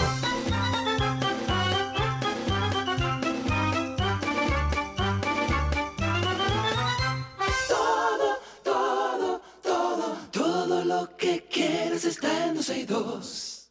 Seguimos en tránsito y circo. Ustedes sigan llamando al 829-236. No. Al 809-562-1091. 809-562-1091, que es el teléfono aquí en cabina. Sí, señor, y a través de Twitter Spaces también pueden buscarnos como 12 y 2, ahí ven el circulito con la cara mía y de Sergio y simplemente cliquean. La PEPCA pidió al tribunal que resulte apoderado de la solicitud de apertura de juicio fusionar los casos Coral y Coral 5G, que suman en total 48 imputados. Señores, denle presupuesto y denle... Porque, bueno, Mirna Ortiz, que es la coordinadora de litigación de la PEPCA, ha dicho que solicitaron funcionar estos dos expedientes para po- porque ellos entienden que se trata de una misma operación, y de hecho lo es. El monto defraudado asciende a más de 4 mil millones de pesos. Pero además manifestó que la acusación cuenta con más de mil páginas donde se han incluido nuevos imputados, 12 personas y 13 empresas. Y expresó que junto al expediente acusatorio, tanto para Coral como Coral 5G, fueron depositadas más de 3.500 pruebas, de las cuales unas 400 pruebas son testimoniales. Además dijo que los involucrados en este entramado de corrupción invirtieron más de 2 millones de pesos en bienes, esto fruto de lo que desfalcaron al Estado y fruto de lo sustraído tanto por el CUSEP y CONANI. Dice y cito, tenemos pruebas documentales, testimoniales, incautaciones de cientos de bienes e inmuebles. Eso dijo Ortiz, quien tras ser preguntada si se van a producir nuevos arrestos, dijo primero que hay que esperar que el tribunal fije audiencia. Faltando alrededor de tres horas para vencer el plazo que le había establecido el juzgado, pues ya el Ministerio Público presentó su acusación formal en contra del general Adán Cáceres, la pastora Rosy Guzmán y todos los implicados en el caso Coral. Ok, tenemos a José en la línea. Buenas tardes, José, cuéntanos. Buenas tardes, le escucho todos los días a Karina. Caramba, muchísimas gracias por esa deferencia. Eh, tengo, yo tengo 50 años y he visto que los ríos han perdido un 70 y 80% de su caudal Ay, mi a- señor. hasta la edad que tengo ahora. Es indispensable que haya un programa de reforestación en todos los ríos, en toda, eh, donde salen todos los ríos de, este país, para que las futuras generaciones dentro de ve- 20, 25 años pueda haber agua. Si ese programa no se comienza ahora. Ustedes que tienen eh, facilidad de hablar con el ministro de Medio Ambiente, con Paliza, con Milagro, con la gente que pueden eh, hacer que eso sea realidad. Karina básicamente le he escuchado que es eh, preocupada con el medio ambiente. Es una inquietud que yo quiero que la tengan presente y que por Ay, favor... se nos va a gastar la voz, amigo.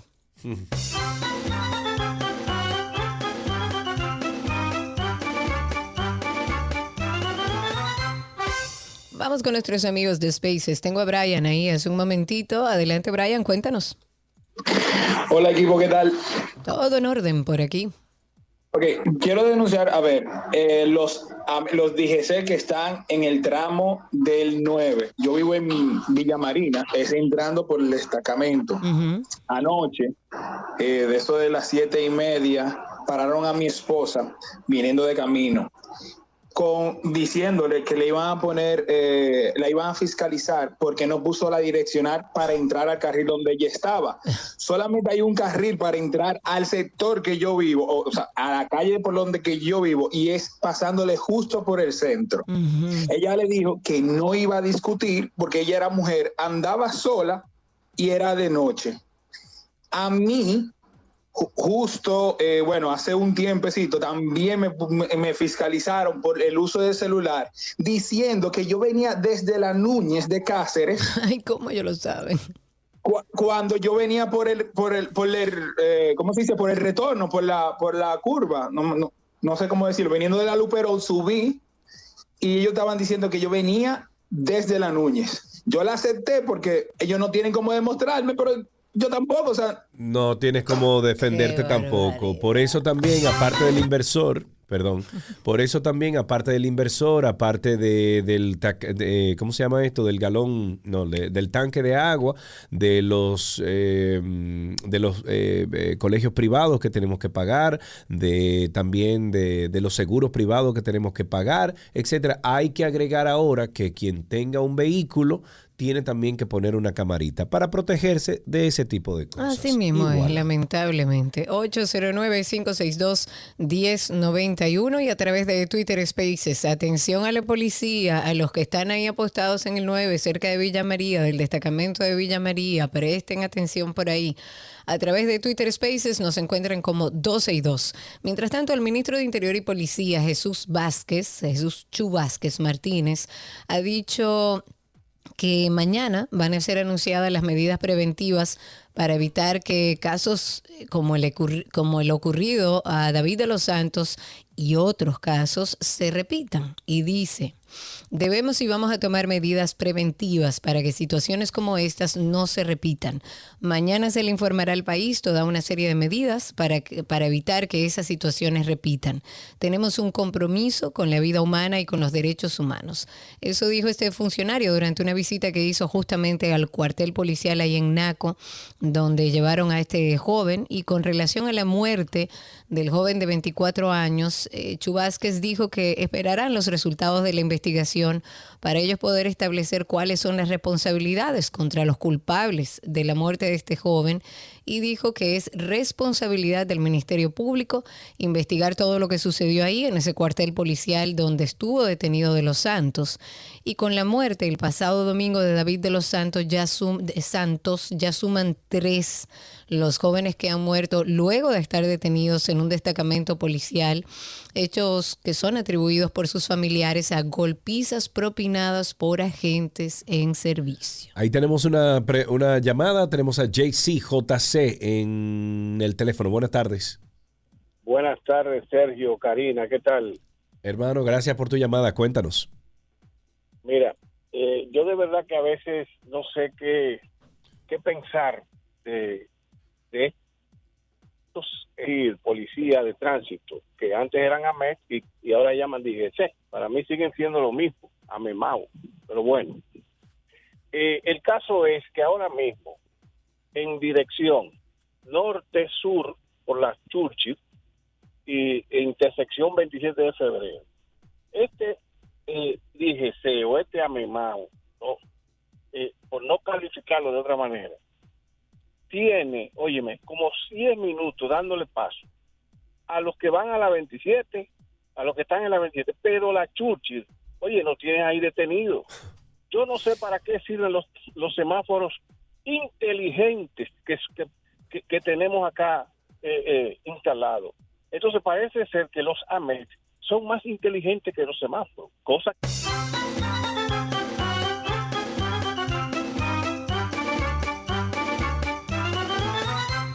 Todo, todo, todo, todo lo que quieres está en 262.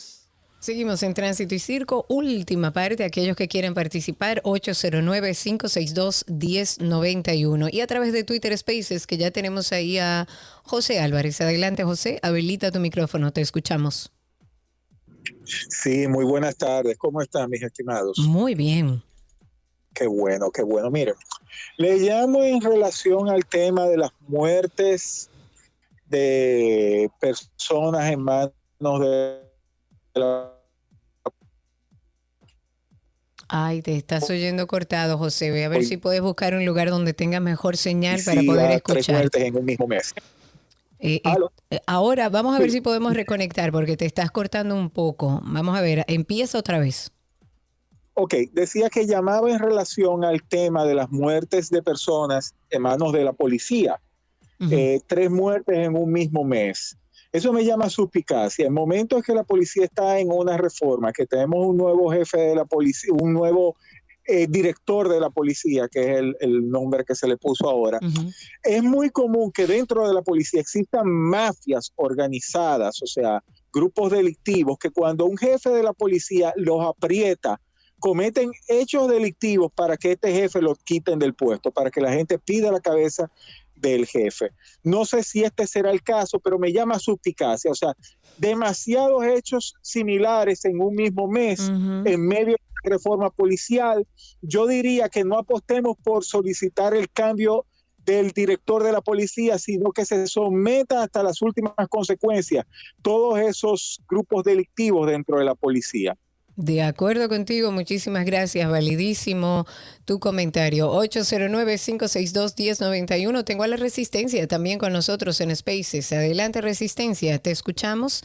Quita el mute a tu micrófono y así podemos escucharte al aire. Adelante. Hola, hola, Sergio. Bienvenido. Eh, siguiendo el tono de- del discurso de la muerte de estos muchachos, lo triste y lamentable, Sergio, es que esa misma policía que mata inocentes son los mismos que pasan por las esquinas de los barrios a recoger peaje en los puntos de droga. Y todo el que se ha criado en un barrio lo sabe. Y ellos, coño, no lo saben.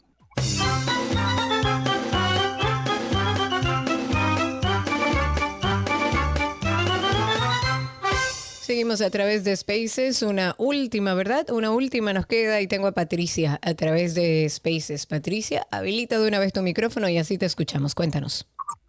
Buenas tardes. Es para darle una felicitación a los bomberos, ya que hoy se celebra el Día Internacional de los Bomberos. Esas personas que arriesgan su vida por salvar las de otras personas. Que así sea. Muchísimas gracias por participar con nosotros. Vamos a levantar una última llamada que la tenemos. ahí. Tenemos una última llamada aquí. Tenemos a Juan en la línea. Buenas tardes, Juan. Buenas tardes, Carlos, Karina. Eh, Adelante, mi querido, se le escucha. Ok, eh, con respecto al tránsito, al tránsito me voy a referir, eso es un caos. Fíjate, eh, eh, la AME solamente tienen, o los dirigentes de AME, o quien tenga que quiera resolver el problema de AME, lo que tiene que manejar en las calles, en la calle de Santo Domingo Este, me voy a referir a la marginal. Ahí chocan los carros de frente y después de las 7 de la después de las 7 de la noche, usted no ve un carro ni luz adelante ni luz atrás.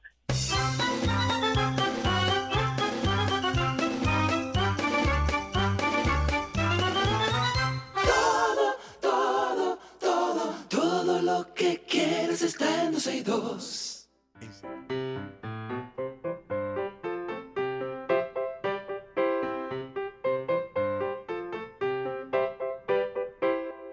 Suena la cancioncita siempre que le dice a nuestros niños que estamos aquí esperando sus llamadas y ya tenemos con nosotros a Abigail, ¿verdad? Buenas tardes, hola Abigail, Buenas tardes. ¿cómo estás? Muy bien. Eso es bueno. ¿Qué edad tú tienes, Abigail? Tengo 10 años. 10 años, excelente. ¿Y fuiste al colegio esta mañana? Sí, ¿Y qué hiciste en el colegio? Cuéntanos algo de lo que hiciste. con tantas cosas. Con tantas cosas no me acuerdo bien. Ah, ¿cómo va a ser? ¿No te acuerdas bien de lo que hiciste esta mañana en el colegio? Claro, algo, lo que sea. Lo que sea. Mm. Bueno, recuerdo los textos largos de la profesora. Unos la textos largos para qué, para escribir, para aprender. Y la diversión del recreo. Mm, diversión del recreo. Muy Pero bien. Claro, eso es lo más divertido. Abigail, tú parece como que tienes 35. Recordando esos momentos inolvidables del colegio, ¿eh? Gracias. Abigail. Abigail, un beso. Gracias por llamar hasta aquí. ¿Qué aprendiste hoy? Y tenemos, por supuesto, regalitos para ella.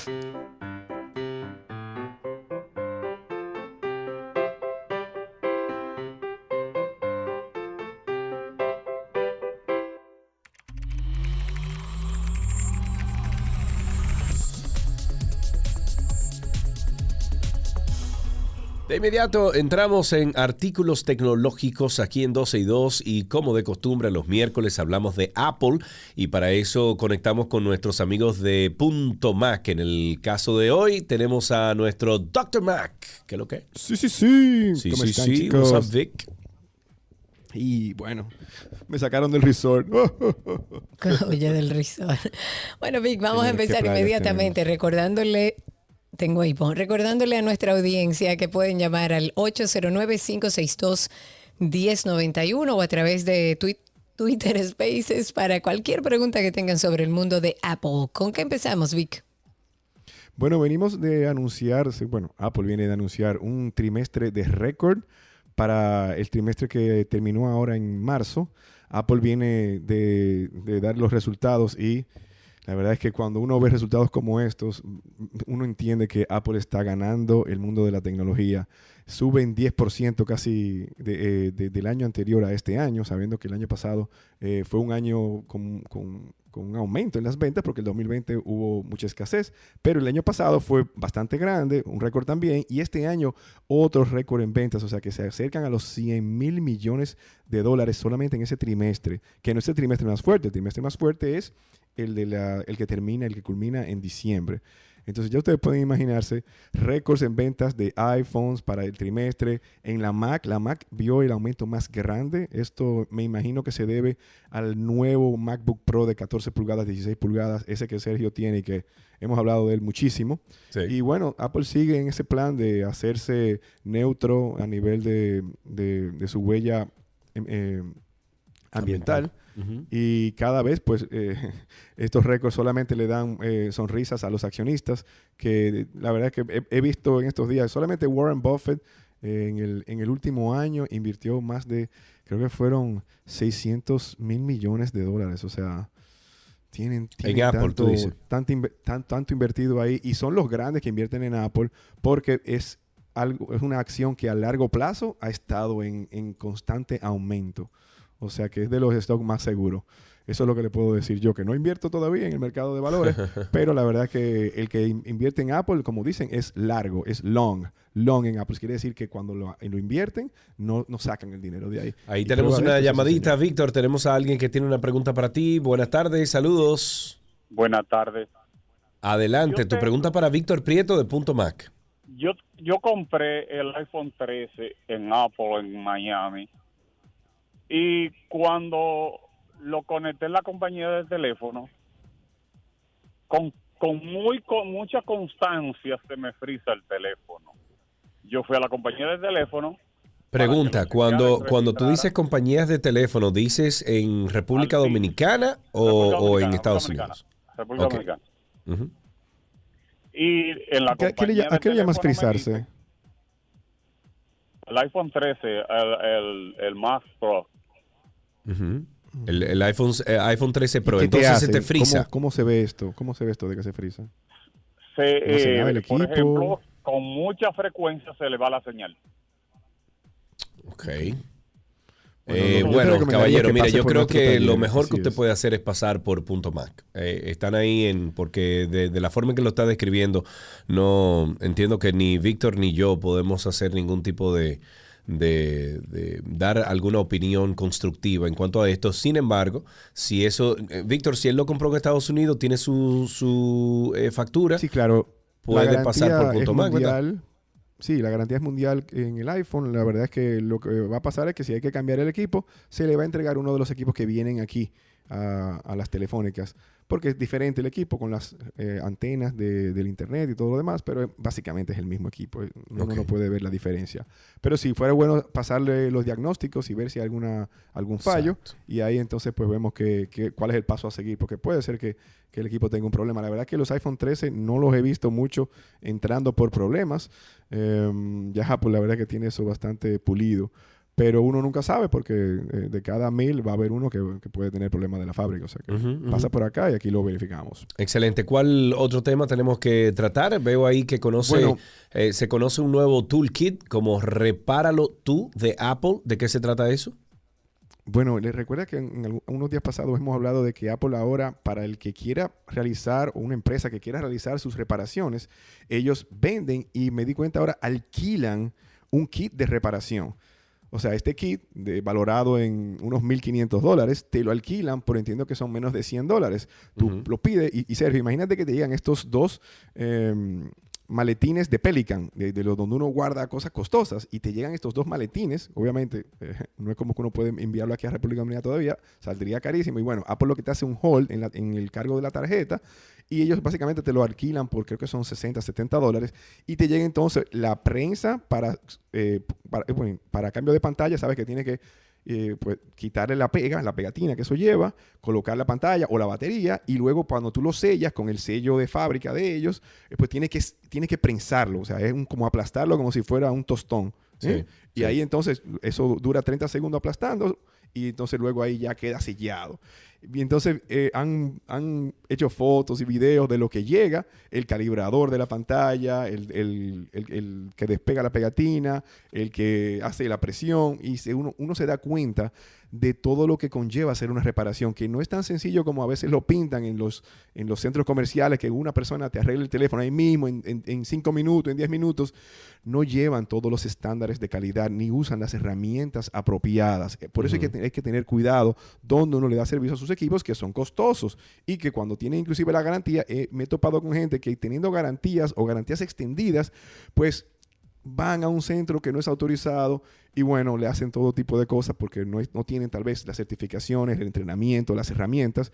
Y ahí tú te das cuenta que cuando uno repara un iPhone en punto Mac, uno está utilizando todas estas herramientas que para nosotros son, es gracioso verlo, Sí. porque la gente normal no va a saber utilizarlo. Esto lo debe de tal, tal vez eh, pedir en Estados Unidos un departamento de tecnología que no puede sacar los equipos y demás, pero Apple con el, con el movimiento de derecho a reparación, que es lo que básicamente está diciendo el público, Sí, que dice, mira, sí. si yo quisiera repararlo, tú me debieras de proveer tanto de las piezas originales, obviamente, sí. todo bien, y también Apple dice, bueno, te puedo vender la herramienta. No, la- la- la definitivamente que tener el control de esto tú mismo, yo creo que eh, es algo muy bueno. Ya Vamos te a veo, Sergio, al te próximo veo. tema y es que están mandando a revisar las baterías de los AirTag después de un año. ¿Por qué? Bueno, lo que quiero decirle con esto es el tip de la semana. Este, eh, creo que me, le- me le- me le- me lo bautizaron Dr. Mac, eh, eh, Dr. Mac Tip.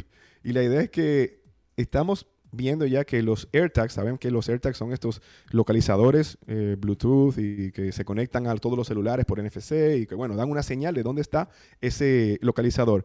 Pues ya se está cumpliendo el año de, de estos equipos. Ya tienen un año en el mercado. Y es lo normal que ya al año la pila comience a degradarse. Recuerden que son estas pilas tipo moneda, tipo, tipo peseta, y que uno debe de poder saber cuándo se va a acabar. El aparato da una señal cuando está muy bajita la batería, pero es bueno ya los que tenemos estos equipos, ya yo me di cuenta viendo el estatus de la batería, Sí. y para ver el estatus de la batería es bien sencillo. Van a donde, en, en la, apli- en la aplicación de buscar, y ahí donde están los artículos que uno tiene. De eh, buscar dice. Find My, Find My, ¿verdad? Sí, exacto. En el Find My, básicamente tú tienes ahí que eh, te va a dar un iconito pequeñito de la batería y entonces tú te das cuenta ahí por dónde va ese, ese estado. Y si obviamente estás llegando a, una, a una, una, batería baja, es bueno cambiarlo inclusive antes de que te diga, para que nunca tengas una interrupción en el, en el, en el, en el, funcionamiento de esos aparatos, que muchas personas lo ponen en los vehículos, lo ponen en sus carteras, en mochilas, en maletas.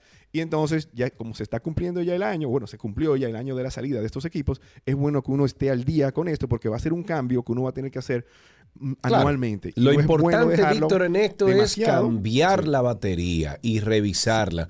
Víctor, muchísimas gracias como siempre por todas estas informaciones del mundo de Apple. Recuerden ustedes que Víctor Prieto está con nosotros de parte de Punto Mac. Mac es distribuidor y centro autorizado, de servicio autorizado Apple creciendo desde el 2005 aquí en República Dominicana. Están en Santo Domingo, en Nuevo Centro primer nivel, en Bellavista, en Almacenes Unidos segundo nivel y Punta Cana en el Boulevard primero de noviembre 406.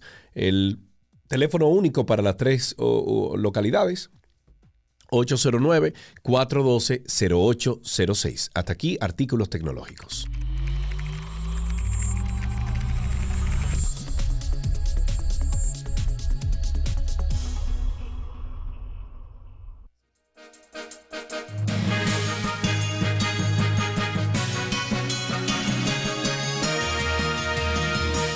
Algunas noticias actualizadas en el destacamento NACO, un teniente de apellido Frías nos quería obligar a firmar un documento que certificaba, estoy leyendo, estoy citando algo, que nos quería obligar a firmar un documento que certificaba que nos entregaban a mi hermano en perfecto estado de salud sin nosotros haber visto la condición en que él estaba. Esa es la declaración de Suheidi Correa, hermana de David de los Santos, el joven que falleció el viernes pasado luego de estar detenido en el destacamento NACO.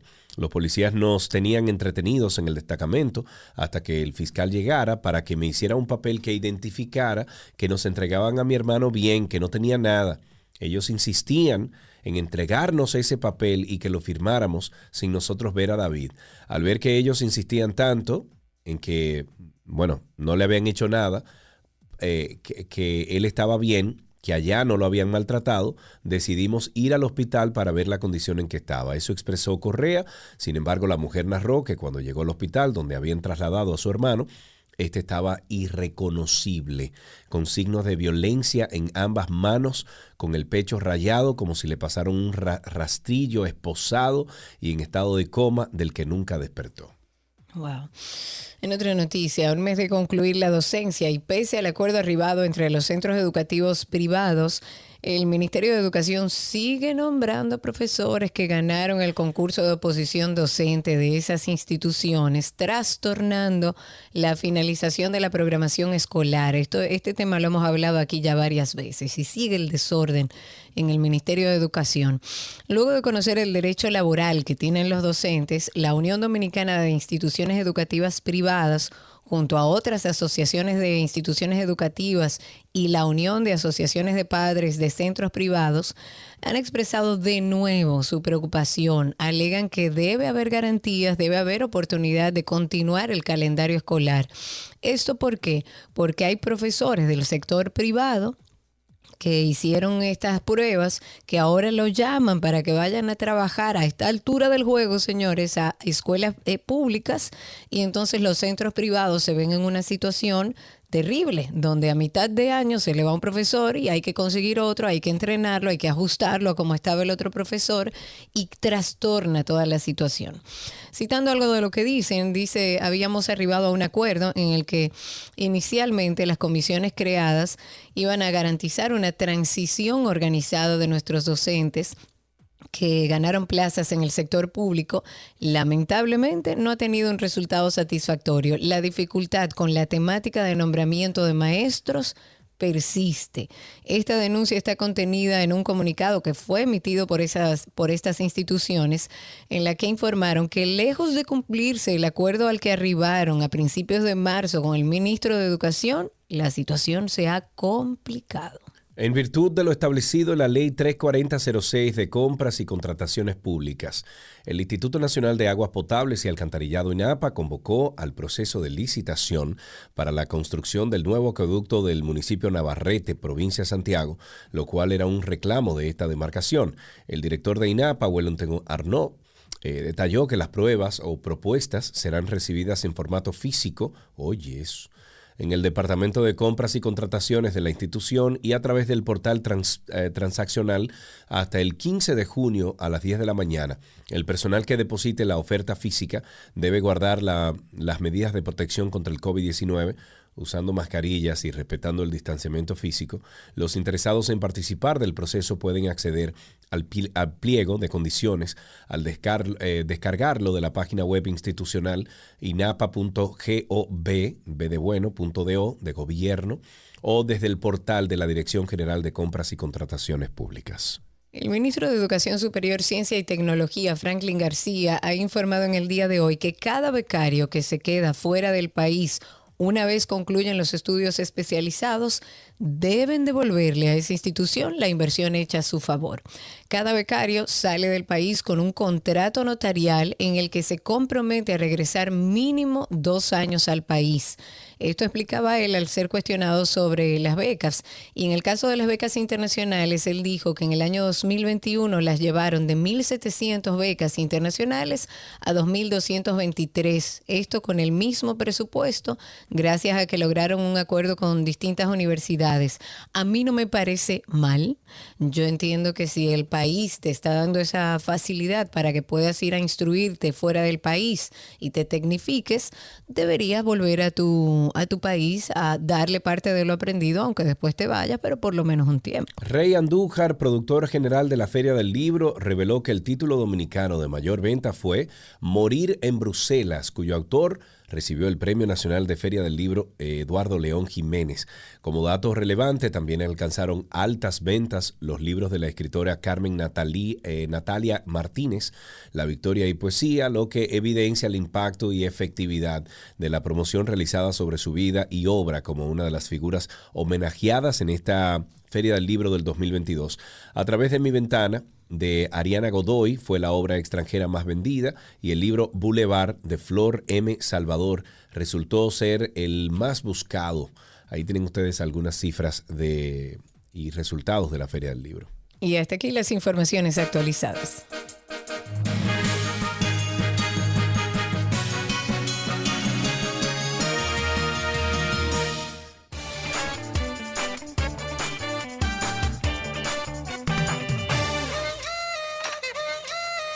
Estamos en nuestro segmento de la canción positiva. Queremos como ayudarlos a nivelar esos ánimos, a olvidarnos un poco, a desconectarnos. Hoy nos acompaña la futura esposa de Ben Affleck, Jennifer López, con su animada canción Get Right. Esta es una canción grabada por la cantante estadounidense Jennifer Lopez, como ya dijimos, para su cuarto álbum de estudio, Rebirth, del 2005. Fue escrita por Rich Harrison, Usher Raymond y James Brown. Esta es una canción alegre de baile y RB con influencias de jazz y funk.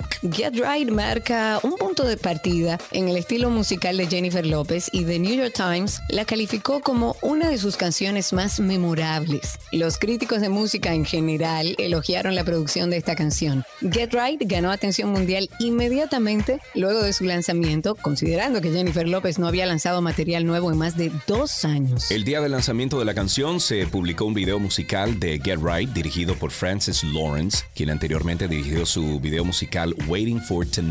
Presentaba a Jennifer López interpretando a ocho personajes diferentes que asistían a un club nocturno y todas sus breves historias secundarias se desarrollarían más bien en la duración de la canción. El clip se convirtió en un éxito generalizado, convirtiéndose en uno de los videos musicales de MTV más reproducidos internacionalmente en una etapa. También recibió una gran difusión en Estados Unidos y recibió cuatro nominaciones a los MTV Video Music Award. Hoy, Get Right se une a nuestro playlist de canciones positivas.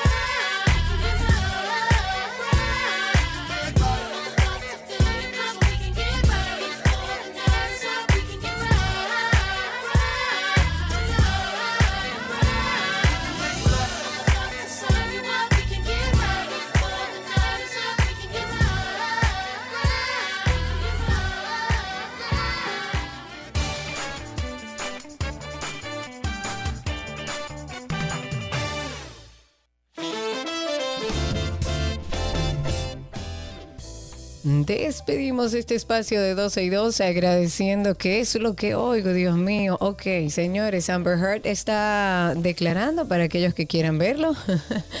Sigue el juicio todavía y mañana nos encontramos en este mismo dial justo a la mitad del día. Seguimos en contacto a través de las redes sociales. Ahí nos encuentran como Karina Larrauri, como Sergio Carlo y des una vueltecita por nuestro podcast, aparte de 12 y 2, que se llama Karina y Sergio After Dark. Ustedes lo buscan así o con nuestros nombres en cualquiera de las plataformas que usen y por ahí hay muchísima información de valor. Si quiere también des una vueltecita por Karina y Sergio After Dark en Instagram, que también compartimos información por ahí. Será hasta mañana. Chau, chau. Sean felices.